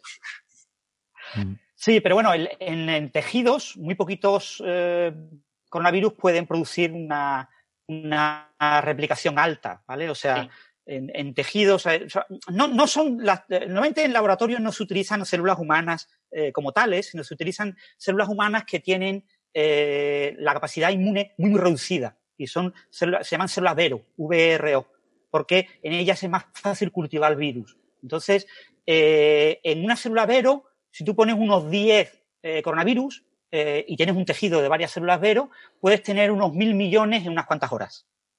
O sea, la, capacidad de replicación es altísima. Además, este virus no solo tiene el mecanismo habitual mm, de, infección, que es eh, salir a través de la membrana. O sea, la, la, célula empieza a replicar virus y empieza a dejar hacer lo que hace habitualmente y se dedica solo a replicar virus. Con lo que la célula acaba muriendo, rompiéndose y salen los virus, ¿no? Salen los virus por la membrana. Pero este virus tiene otro mecanismo de, entrada a la célula, que es un mecanismo que aprovecha membrana con membrana. Si tú tienes un tejido con células con las membranas pegadas una al lado de la otra, pues el virus puede atravesar a través de una membrana a través de la otra. Eso no lo tiene, por ejemplo, el coronavirus del SARS o el MERS. Es una, propiedad que tienen algunos eh, virus de ARN, por ejemplo, el virus del SIDA lo tiene. Eh, algunos aprovechan una especie de, tijera eh, molecular que tienen nuestras células que permite la fusión de membranas. Entonces, es un, mecanismo que es novedoso en el SARS-2 y eso le permite pasar parte de los virus de una célula que tiene al lado. en el tejido de los, de eh, los alveolos, eh, tú te encuentras con que eh, si una de esas células está infectada, es muy fácil que se infecten las células laterales. Cuando lo habitual sería que otros virus lo que hacen es, claro, tienen una respuesta inmune, se generan unos liquiditos, se generan una sustancia ahí para protegerte, tratar de aislar e, esa célula, que si, el virus tiene que salir de la célula, como está en un sitio en el que tú estás expirando e inspirando aire, es fácil de que ese virus sea expedido de ese, de ese alveolo. Pero como el virus además tiene la posibilidad de pasar a las células vecinas directamente, sin pasar al medio, sin salir fuera de la célula, eso le permite eh, aguantar toda esa presión terrible que es ese estrés que es que tú estés respirando y estés intentando echarle fuera, ¿no? La gente tose para quedarse lo que tiene dentro, ¿no? E, e, es, contra eso lucha el virus pasando directamente de unas células a otras, con lo que infecta rápidamente muchos alveolos y produce eh, bastante más, más daño que, otros similares, ¿no? Entonces, eh, no sé por qué estaba contando esto, pero eh, la idea es esa. Eh, este coronavirus te puede infectar con poca cantidad de coronavirus. Y, bueno, no sabemos todavía ni cuánta, ni, y es muy importante mantener la distancia de seguridad y sobre todo al hablar, ¿vale? O sea, es muy, muy importante que cuando, o sea, nos encanta hablar, nos encanta sentarnos en la mesa en el bar y estar a la distancia más próxima posible. Y eso es lo que hay que evitar. No solo hay que evitar que las mesas en el bar estén separadas dos metros. No, es que tú tienes que estar lo más separado posible de la persona a la que le hables o ponerte mascarilla cuando hables, ¿vale? O sea, tú dices, no, es que tengo que poner la mascarilla y quitármela. Sí, te la quitas, te la bajas, bebes y después te la vuelves a poner. Porque lo peligroso es que tú proyectes microgotas eh, contaminadas al, a la persona que tienes enfrente y que esas microgotas le lleguen y esas microgotas le pueden llegar. Entonces, eh, pero ya os digo, en cuanto a los números exactos de cuántos virus son necesarios para infectar a alguien, cuál es la carga vírica, ahora se ha publicado un artículo, por ejemplo, que dice que los niños que pasan la enfermedad de manera asintomática tienen cargas virales similares a las que tienen los adultos que están eh, hospitalizados. Y dices, qué barbaridad. O sea, un niño que está perfectamente sano, que parece que no le pasa absolutamente nada, tiene una carga viral eh, lo que pasa es que, claro, tiene un, sistema inmune que responde muy bien a eso y que además, eh, una de las cosas que tienen los niños, por ejemplo, es que su sistema inmune es peor. O sea, está, funciona peor que el del adulto, con lo que la, gran, el gran problema, lo más grave que tiene este coronavirus es que provoca, eh, sobre todo en los casos más severos que acaban en muerte, es lo que llaman la tormenta de citoquinas. Es una respuesta inmune desaforada, descontrolada el sistema inmune decide que te tiene que proteger aunque te mate. Y te mata. Y te mata. Te genera un daño eh, multiorgánico que te acaba matando, porque tú estás intubado eh, en una UCI, estás en una circunstancia súper malísima y eso te, destroza. Entonces, una de las cosas que hay que evitar en adultos es que el sistema inmune responda de manera completamente efectiva. Hay que, hay que retrasarlo. Tranquilo, tranquilo, contrólate, no, no te ceda. Y eso es lo que pasa, por ejemplo, a los niños. Los niños, si tienen inmune, está, eh, entonces acepta mejor eh, eh, un ataque más lento que produce muchísimo menos daño y produce un... todo este tipo de cosas, yo digo, todo esto es mentira, quiero decir, todo esto se está descubriendo llevamos cinco meses mm, y estamos aprendiendo. Esto dentro de dos años, pues como decíamos antes, ¿no? De lo de la pasta nuclear, pues habrá que ver qué sabemos y qué no sabemos, ¿no? Se están descubriendo muchas cosas, ¿no?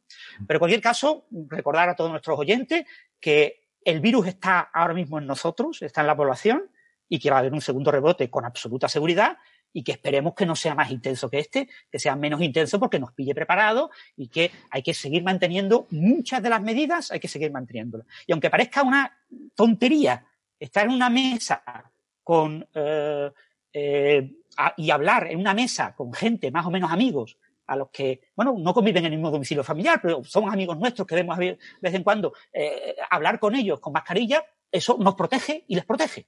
Eso es una realidad. Nos guste o no nos guste, es así. Y, y, es algo que tenemos que ser conscientes.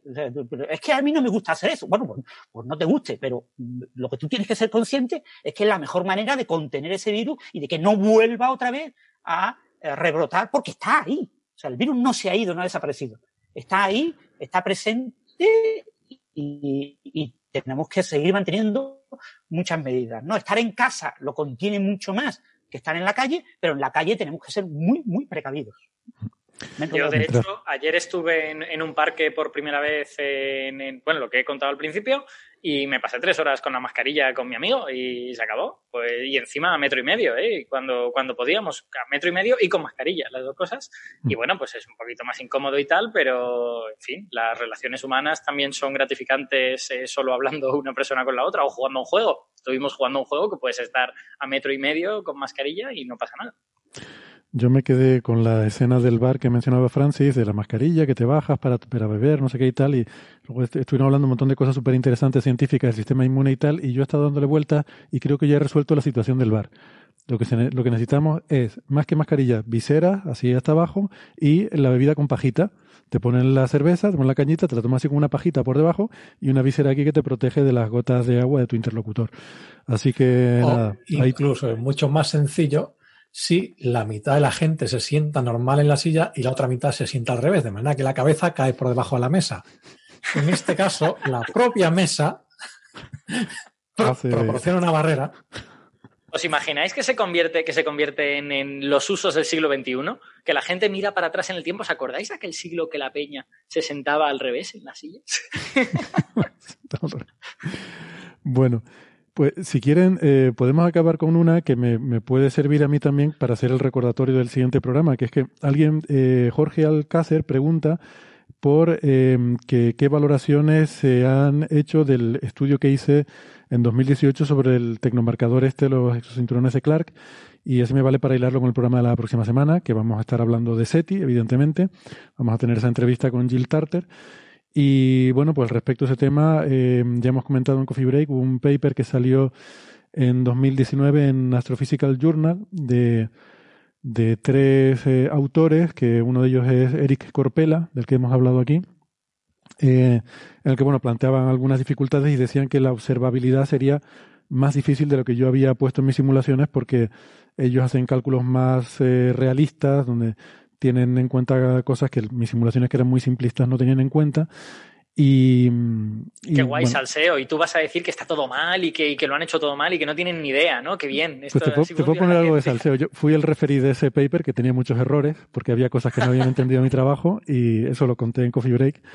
Eh, porque, bueno, yo me, me revelé, revelé mi identidad como referí y tuvimos una discusión muy interesante, ¿no?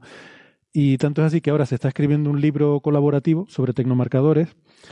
Eh, diferentes autores, cada capítulo es una cosa que no tiene nada que ver y va a ser un potaje con diferentes cosas mezcladas, como suelen ser estos libros.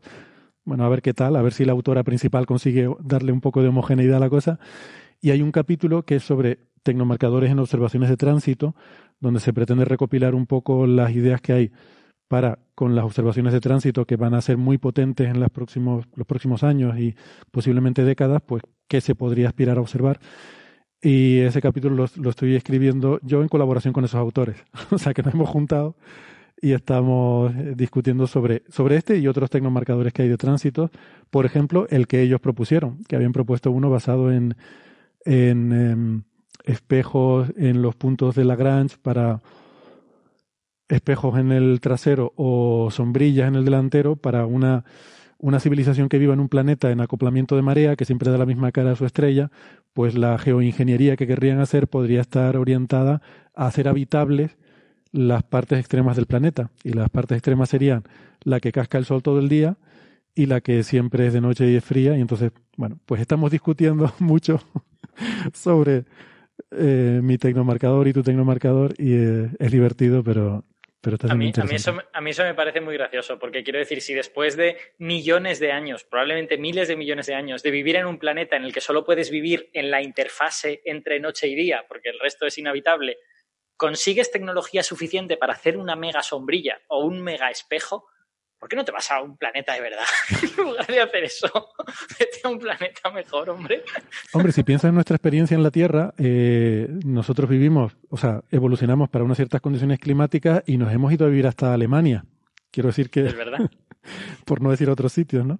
Sí, sí, y, y, nos es mucho más sencillo vivir en Alemania que en otros planetas. Bueno, no sé. Eh, igual Alemania me, he puesto un caso muy extremo, pero hay sitios en este planeta donde se puede vivir que es mucho más sencillo que terraformar Marte, por ejemplo, que Marte es un planeta muy basta, Basta con ir a algún planeta donde sepan hacer bien la carne, donde no la hagan toda cocida y rebozada y con de maneras raras. Exactamente.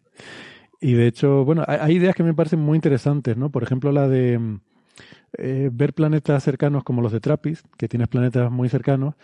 Em, si se hubieran desarrollado ahí civilizaciones que hayan podido terraformar esos planetas muy que son parecidos unos a otros y tal, un tecnomarcador que pudiera ser interesante es ver planetas que tienen la misma temperatura promedio a pesar de estar a diferentes distancias de su estrella, ¿no? Y es uno de los que ha salido, me parece que de los pocos que pueden ser factibles en un futuro cercano el, el poderlos, eh, digamos, aplicar. Pero claro, tienen que ser casos, es que no se me ocurren muchos más. tenemos el de Trappist y, y, poco más, ¿no? Bueno, lo bueno, lo bueno que tiene ese, ese marcador es que, aunque no estés estudiando tecno cosas, por lo menos si estás estudiando como composición química, clima de planetas, que es interesante de por sí. O sea, quiero decir, mm. eh, eh, esa temperatura uniforme puede ser también una casualidad porque tienen composición distinta o lo que sea, pero aún así es interesante tratar de, estudiarlo, ¿no? O sea, en, cualquier caso estás estudiando algo que mola. Sí, bueno, de hecho todos estos tecnomarcadores al final cumplen ese requisito, ¿no? Tiene que, tiene que ser así porque si no nadie va a dedicar grandes esfuerzos para eso. Siempre es ciencia que se llama comensal, o sea, cosa que va mm. a lomos de otra cosa, ¿no? Por ejemplo, estas cosas de tránsito van a lomos de la búsqueda de exoanillos y exolunas, que ahora mismo es uno de los grandes que tiene un interés científico muy grande. Por ejemplo, los anillos te dan información de la, dinámica interna de un planeta, que es una cosa igual la podemos comentar un día.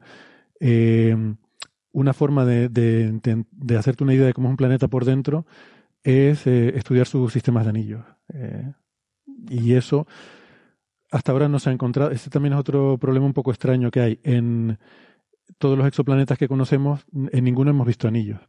Y sin embargo, en el sistema solar, todos los planetas grandes que hay más allá de la línea de hielo, o sea, más allá del cinturón de asteroides, un poco más lejos que eso. O sea, los sitios donde el hielo se puede formar y no sería sublimado por la radiación solar, se llama la, frontera de hielo, de ahí para afuera todos tienen anillos. Eh, ¿No, es, acaso esto una demostración de que el sistema solar es un lugar elegido, es un lugar señalado por, por las deidades supremas, por los dioses arcanos, por, por, los, por los seres mitológicos? Pues pues no es ninguna tontería. Quiero decir, yo a esa ese señor del que usted me habla le he oído decir cosas más disparatadas que esa, ¿no? Y hay gente que defiende la hipótesis de la Tierra rara, que ahora ya se ha generalizado por Tierra barra Sol barra Sistema Solar raro. Eh, estuvimos hablando de si el Sol es peculiarmente inactivo hace poco. Eh, y hay gente que propone que la presencia de Júpiter. Parece que los sistemas planetarios que estamos viendo no. Mm, no cuadran mucho con esto de tener planetas pequeños rocosos en el interior y gigantes en el exterior que no sé por qué no, a mí intuitivamente me parecería que esa sería la distinción lógica, pero, pero bueno, hay gente que dice que no, que eso es raro. Es verdad que son más difíciles de observar. Quiero decir, si te vas a llevar por lo que hemos observado, mm, mal vamos, porque hay un sesgo tremendo, ¿no? Pero hay gente que intenta argumentar eso para decir que necesita un escudo protector mm, de impactos de asteroides y que necesitas un Júpiter por fuera, un Saturno y tal, que nos protejan de impactos para que la vida se pueda desarrollar, en fin, todas estas ideas así un poco un poco fringe, si quieres, ¿no? Entonces, todas estas cosas de los anillos, las lunas en otros planetas, tienen un interés científico grande, ¿no? Y está alineado con, con esta ciencia de tecnomarcadores en tránsito, porque tú lo único que tienes que hacer es decir, mira bien los datos. O sea, no, no necesita eh, ningún tipo de esfuerzo adicional. Bueno, pues espero que de todo esto y más cosas hablemos en el próximo episodio, donde creo que vamos a hablar bastante de SETI. Y, nada, y espero que eh, espero no, no, espantarles y que Alberto, Francis y Carlos se apunten también para el próximo episodio, que seguro también podemos hablar de otras cosas divertidas. Pero, pero ya a mí me parece muy guay lo de tener a, Jill Tarter en, el programa. Y ya les digo, pues aprovechen esta semana para volver a ver Contact, por ejemplo, que es una peli muy recomendable. Yo la vi recientemente. Y la verdad es que me gustó más eh, volviéndola a ver ahora que cuando la vi en su momento, ¿no? Aunque no sé, la parte esa final de los la parte final de los extraterrestres no me gustó mucho, pero todo el resto de la historia sí me pareció curiosa. Eh, pues mira, igual, igual te hago caso, porque yo hace poco, por el cincuentenario del Apolo 13, me vi Apolo 13 y, me pareció una película súper apreciable. es maravillosa, a mí esa peli me encanta. parece una película sobria, bien hecha, en la que las emociones están puestas de la manera apropiada, el ritmo está súper bien. O sea, quiero decir, a todas estas cosas difíciles de ponderar están, están muy bien hechas en esa película. O sea, igual la ves y no tiene explosiones, dinosaurios y, ideas metafísicas, ni... pero joder, es una buena película, es una mm. película excelente y, eso se agradece. Estoy de acuerdo, o sea, me parece una película maravillosa. Mm. Bien. Que hablando, hablándote un poco, ya que hablamos de, de cine y ciencia, aprovecho para hacer publicidad de un podcast razonablemente nuevo que se llama Ciencia, Cine y Podcast, que básicamente habla de esto. Entonces, eh, en el que además eh, probablemente algunos de los aquí presentes en algún momento apareceremos por ahí. No digo más. Hasta ahí puedo leer. Pues como, se cumpla, eh, ojo, es una predicción que se ha hecho en Coffee Break. O sea, como, como ese podcast exista y alguno de los aquí presentes acabe apareciendo en ese podcast, ojo, ¿eh? ¿Qué está ocurriendo? ¿Qué está, pasando? ¿Qué, nos depara el futuro? ¿De dónde vienen las, señales misteriosas? ¿Qué nos depara el futuro? Pues ya Carlos nos está diciendo lo que nos depara el futuro, por lo menos una parte de él, que todo, todo es muy, es muy amplio, ¿no? Mm. Bueno, alguna cosita más, pues no sé si por alusiones, Alberto, quieres eh, comentar algo sobre tus podcast, tus recomendaciones de podcast, o quieres que lo dejemos para otro día con más, con más tranquilidad, ya que te han estado ah. preguntando por podcast de historia. Pues si queréis, si queréis lo comento, no es, no es muy, no es muy, o sea, no mucho tiempo en realidad. Eh, em, es verdad que esta semana, pues como la semana pasada dije que escuchaba podcast de historia, pues varias personas me han preguntado y me, y me han dicho, oye, dinos qué podcast de historia escuchas. Y lo que podemos hacer es que yo lo digo aquí de palabra, os digo los que escucho, eh, que es un listado y ya está, eh, pero ponemos en la página de, Coffee Break, en señalirruido.com, en la página de este episodio pondremos todos los enlaces para que la gente lo pueda escuchar si quiere. Em, a mí me gusta mucho la historia antigua, me, gusta más la prehistoria en los últimos tiempos, pero la historia antigua siempre ha sido lo que me molaba de pequeño, era la, parte de la historia que más me gustaba.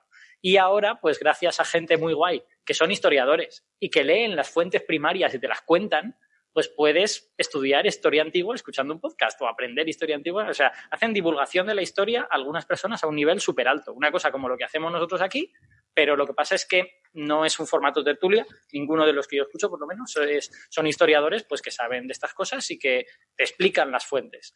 Y debo reconocer que yo tengo un sesgo por ese tipo de podcast. O sea, eh, podcast de historia, los que por lo menos en España más acostumbrados estamos, son podcasts narrativos, son podcasts en los que te cuentan historias de la historia, que está muy bien y es muy interesante, y yo he escuchado muchos, pero, pero a mí los que me gustan de verdad son los podcasts eh, intelectualoides. O sea, los de que tienes un historiador que te dice, no, no, y mi fuente, mi fuente son los huesos estos del siglo del, del año 1200 antes de Cristo y en estos huesos no sé cuánto, no sé más, pero cuidado, no hay que interpretar esto de esta manera, joder, que te ayudan a entender cómo funciona el trabajo de un historiador y qué cosas son certezas y qué cosas son eh, especulación, porque hay un montón de especulación. En, quiero decir, yo, por ejemplo, me ha explotado la cabeza en un podcast de historia de Persia que, que escucho oyendo hablar de Darío el Grande.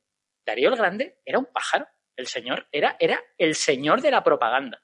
Era un caballero que se inventó una serie de cosas. O sea, eh, no me resisto a contaros esta anécdota porque es demasiado divertida. En, la, Darío el Grande llegó al, llegó al poder en Persia por un golpe de Estado, esencialmente. O sea, él y unos cuantos amiguetes fueron ahí y dijeron, a ti te matamos y fuera. Bueno, pues eh, eh, en principio el que estaba regiendo en ese momento era uno de los hijos de Ciro el Grande. ¿vale? Ciro el Grande es el primer persa, el primero, el que eh, conquista el imperio medio y ya convierte Persia en una cosa mucho más grande. Eh, y Ciro tiene dos hijos, Cambises y Bardia. ¿no? Entonces, en principio, Cambises es el heredero, Cambises es el que conquista Egipto, primera persona que conquista Egipto en mil años, ¿vale? Y segunda persona que conquista Egipto, en realidad. Bueno, los pueblos del mar podríamos, podríamos. Bueno, no me quiero perder con eso. Que Cambises conquista Egipto, y eso es muy guay. Eh, pero Cambises muere. Muere en Siria de probablemente una enfermedad o algo por el estilo, no parece que sea algo violento. Eh, y entonces, en Persia, sube al poder una persona que dice que es Bardia, que es su hermano, ¿vale?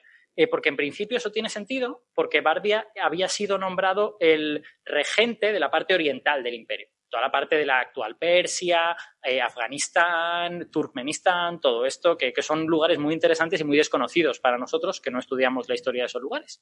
Eh, bueno, pues Darío depone a esa persona, donde depone es mata, y, y asciende él a ser el rey de reyes. Y luego nos cuenta la siguiente movida. La movida es, no, no, no, Bardia en realidad estaba muerto. Bardia estaba en Egipto con Cambises, Cambises le mandó a Persia y mientras estaba yendo a Persia lo mató sin que nadie se enterase. Bueno, unos, eh, enviados suyos lo mataron. Y este que había aquí en realidad era un usurpador, un sacerdote que decía que era Bardia, pero que no era Bardia en realidad, y yo al que he matado es al usurpador y por eso soy el salvador de Persia, ¿no? Entonces, bueno, nadie sabe si eso es verdad. Puede que sea verdad. ¿Por qué no? Cosas, cosas rocambolescas a veces pasan.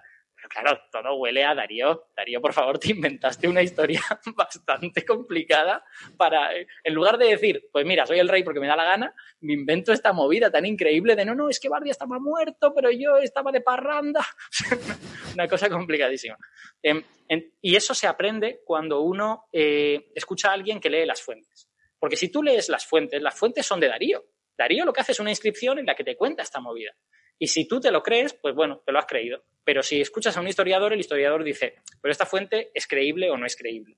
Y ese análisis es el análisis que debe hacer un historiador. Entonces yo por eso recomiendo escuchar podcasts de historia hechos por historiadores, porque es de verdad cuando, cuando aprendes un poco de espíritu crítico a interpretar correctamente las cosas. Y bueno, yendo ya al grano y dejo de enrollarme, que se suponía que esto era breve. Eh, el podcast de historia por antonomasia, el podcast. Ah, bueno, esto no lo he dicho. La mayor parte de podcasts que yo escucho son en inglés. Es donde hay mejor material. Yo en español he encontrado muy poquito. He encontrado uno, pues voy a contar dentro un poco y ya está. Eh, la mayoría son en inglés. Y el podcast de historia es el podcast de historia de Roma de Mike Duncan, ¿vale? Mike Duncan es un historiador que básicamente te cuenta toda la historia de Roma desde los, desde los reyes estos semimíticos del principio hasta la caída del Imperio Occidente hasta el año 476, ¿vale? Y es un podcast súper potente que es el que ha generado todos los demás. O sea, Mike Duncan te hace toda una historia de Roma y la gente de repente dice, ostras, esto es una buena idea. Voy a hacer yo una historia de Persia, voy a hacer yo una historia de Egipto, voy a hacer yo... Y, de repente tienes un montón de podcasts mm, inspirados por ese podcast fundador. Entonces, el podcast de historia de Roma de Mike Duncan es necesario. Es eh, cuidado, una cosa, todos los podcasts, los primeros siete capítulos son más o menos difíciles de tolerar porque están aprendiendo la gente y son aburridos, ¿vale? Pero tienes que aguantar y luego a partir de ahí ya cogen comba y se vuelven mucho mejores. En el caso de Coffee Break, los primeros 70, 270. Sí, exacto, hay gente que no aprendemos. Pero, pero vamos mejorando, vamos mejorando. Para el 700 yo creo que ya valdrá la pena. Entonces, Historia de Roma con Mike Duncan. Ese es necesario. tendréis el enlace en, en señalirruido.com. Luego, también tenemos. Y, eh, perdón, Alberto, una introducción. Eh, ¿El inglés es un inglés muy difícil, muy técnico o se entiende más o menos bien? En general es gente que habla bastante bien. Eh, yo estoy ahora empezando a escuchar uno que no os recomendaré porque aún no sé si es bueno, de historia de Mesopotamia y al señor se le entiende muy mal, ¿vale? Pero en general a la gente se le entiende muy bien. eso sí, te encuentras ingleses de todas las partes del mundo, lo cual es muy divertido. El Mike Duncan es americano, por ejemplo.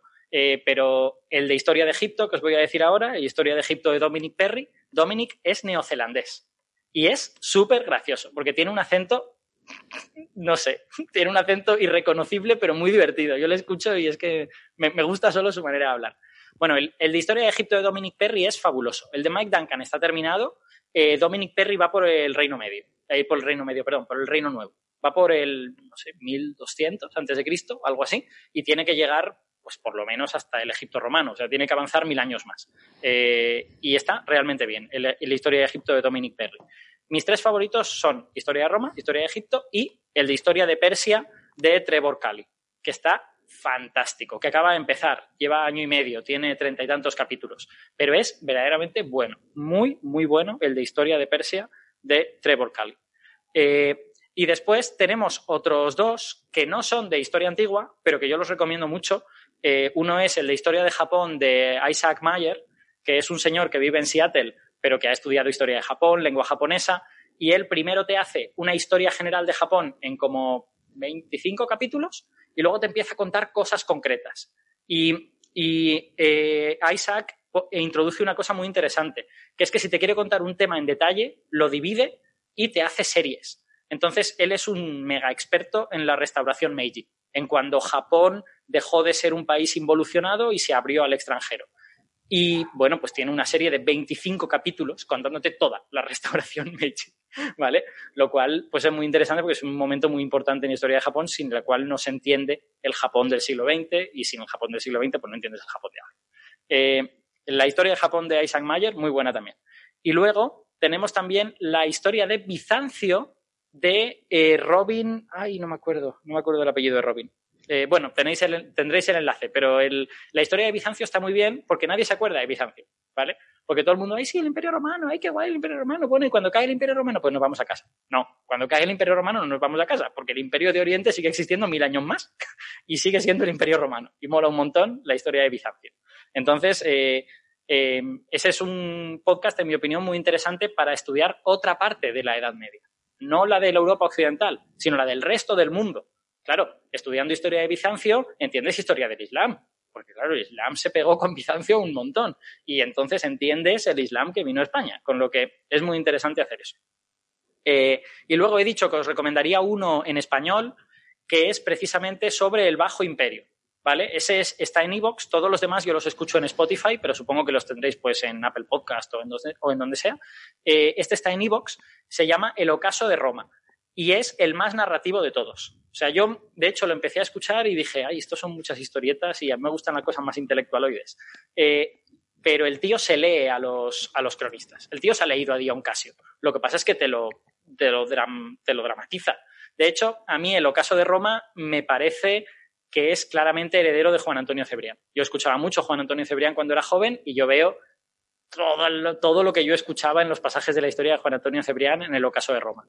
Y el, el ocaso de Roma es muy interesante porque el Bajo Imperio está muy mal entendido. Y de hecho, él dedica dos capítulos al principio a contarte cómo es el Bajo Imperio que te han contado y por qué ese Bajo Imperio está mal.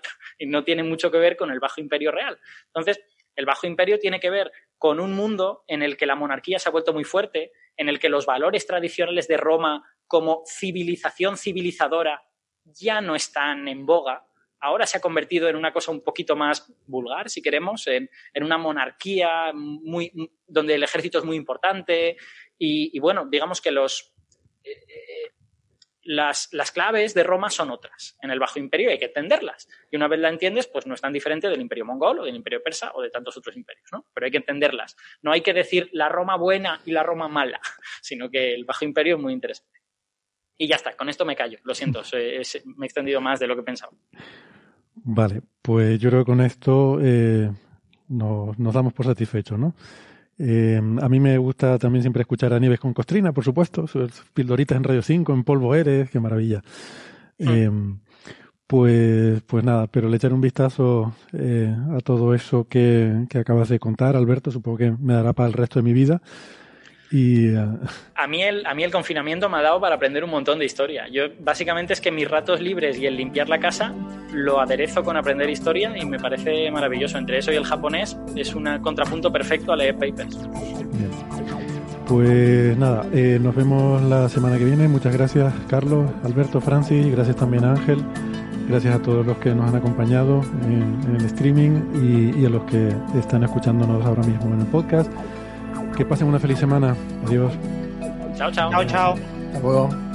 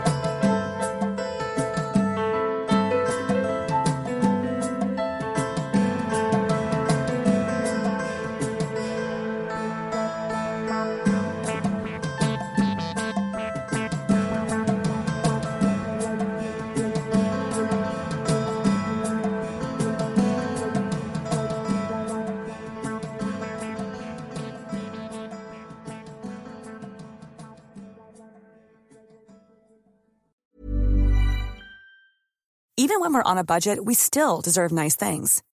Quince is a place to scoop up stunning high-end goods for 50 to 80% less than similar brands. They have buttery soft cashmere sweaters starting at $50, luxurious Italian leather bags, and so much more. Plus, Quince only works with factories that use safe, ethical, and responsible manufacturing. Get the high-end goods you'll love without the high price tag with Quince. Go to quince.com/style for free shipping and 365-day returns.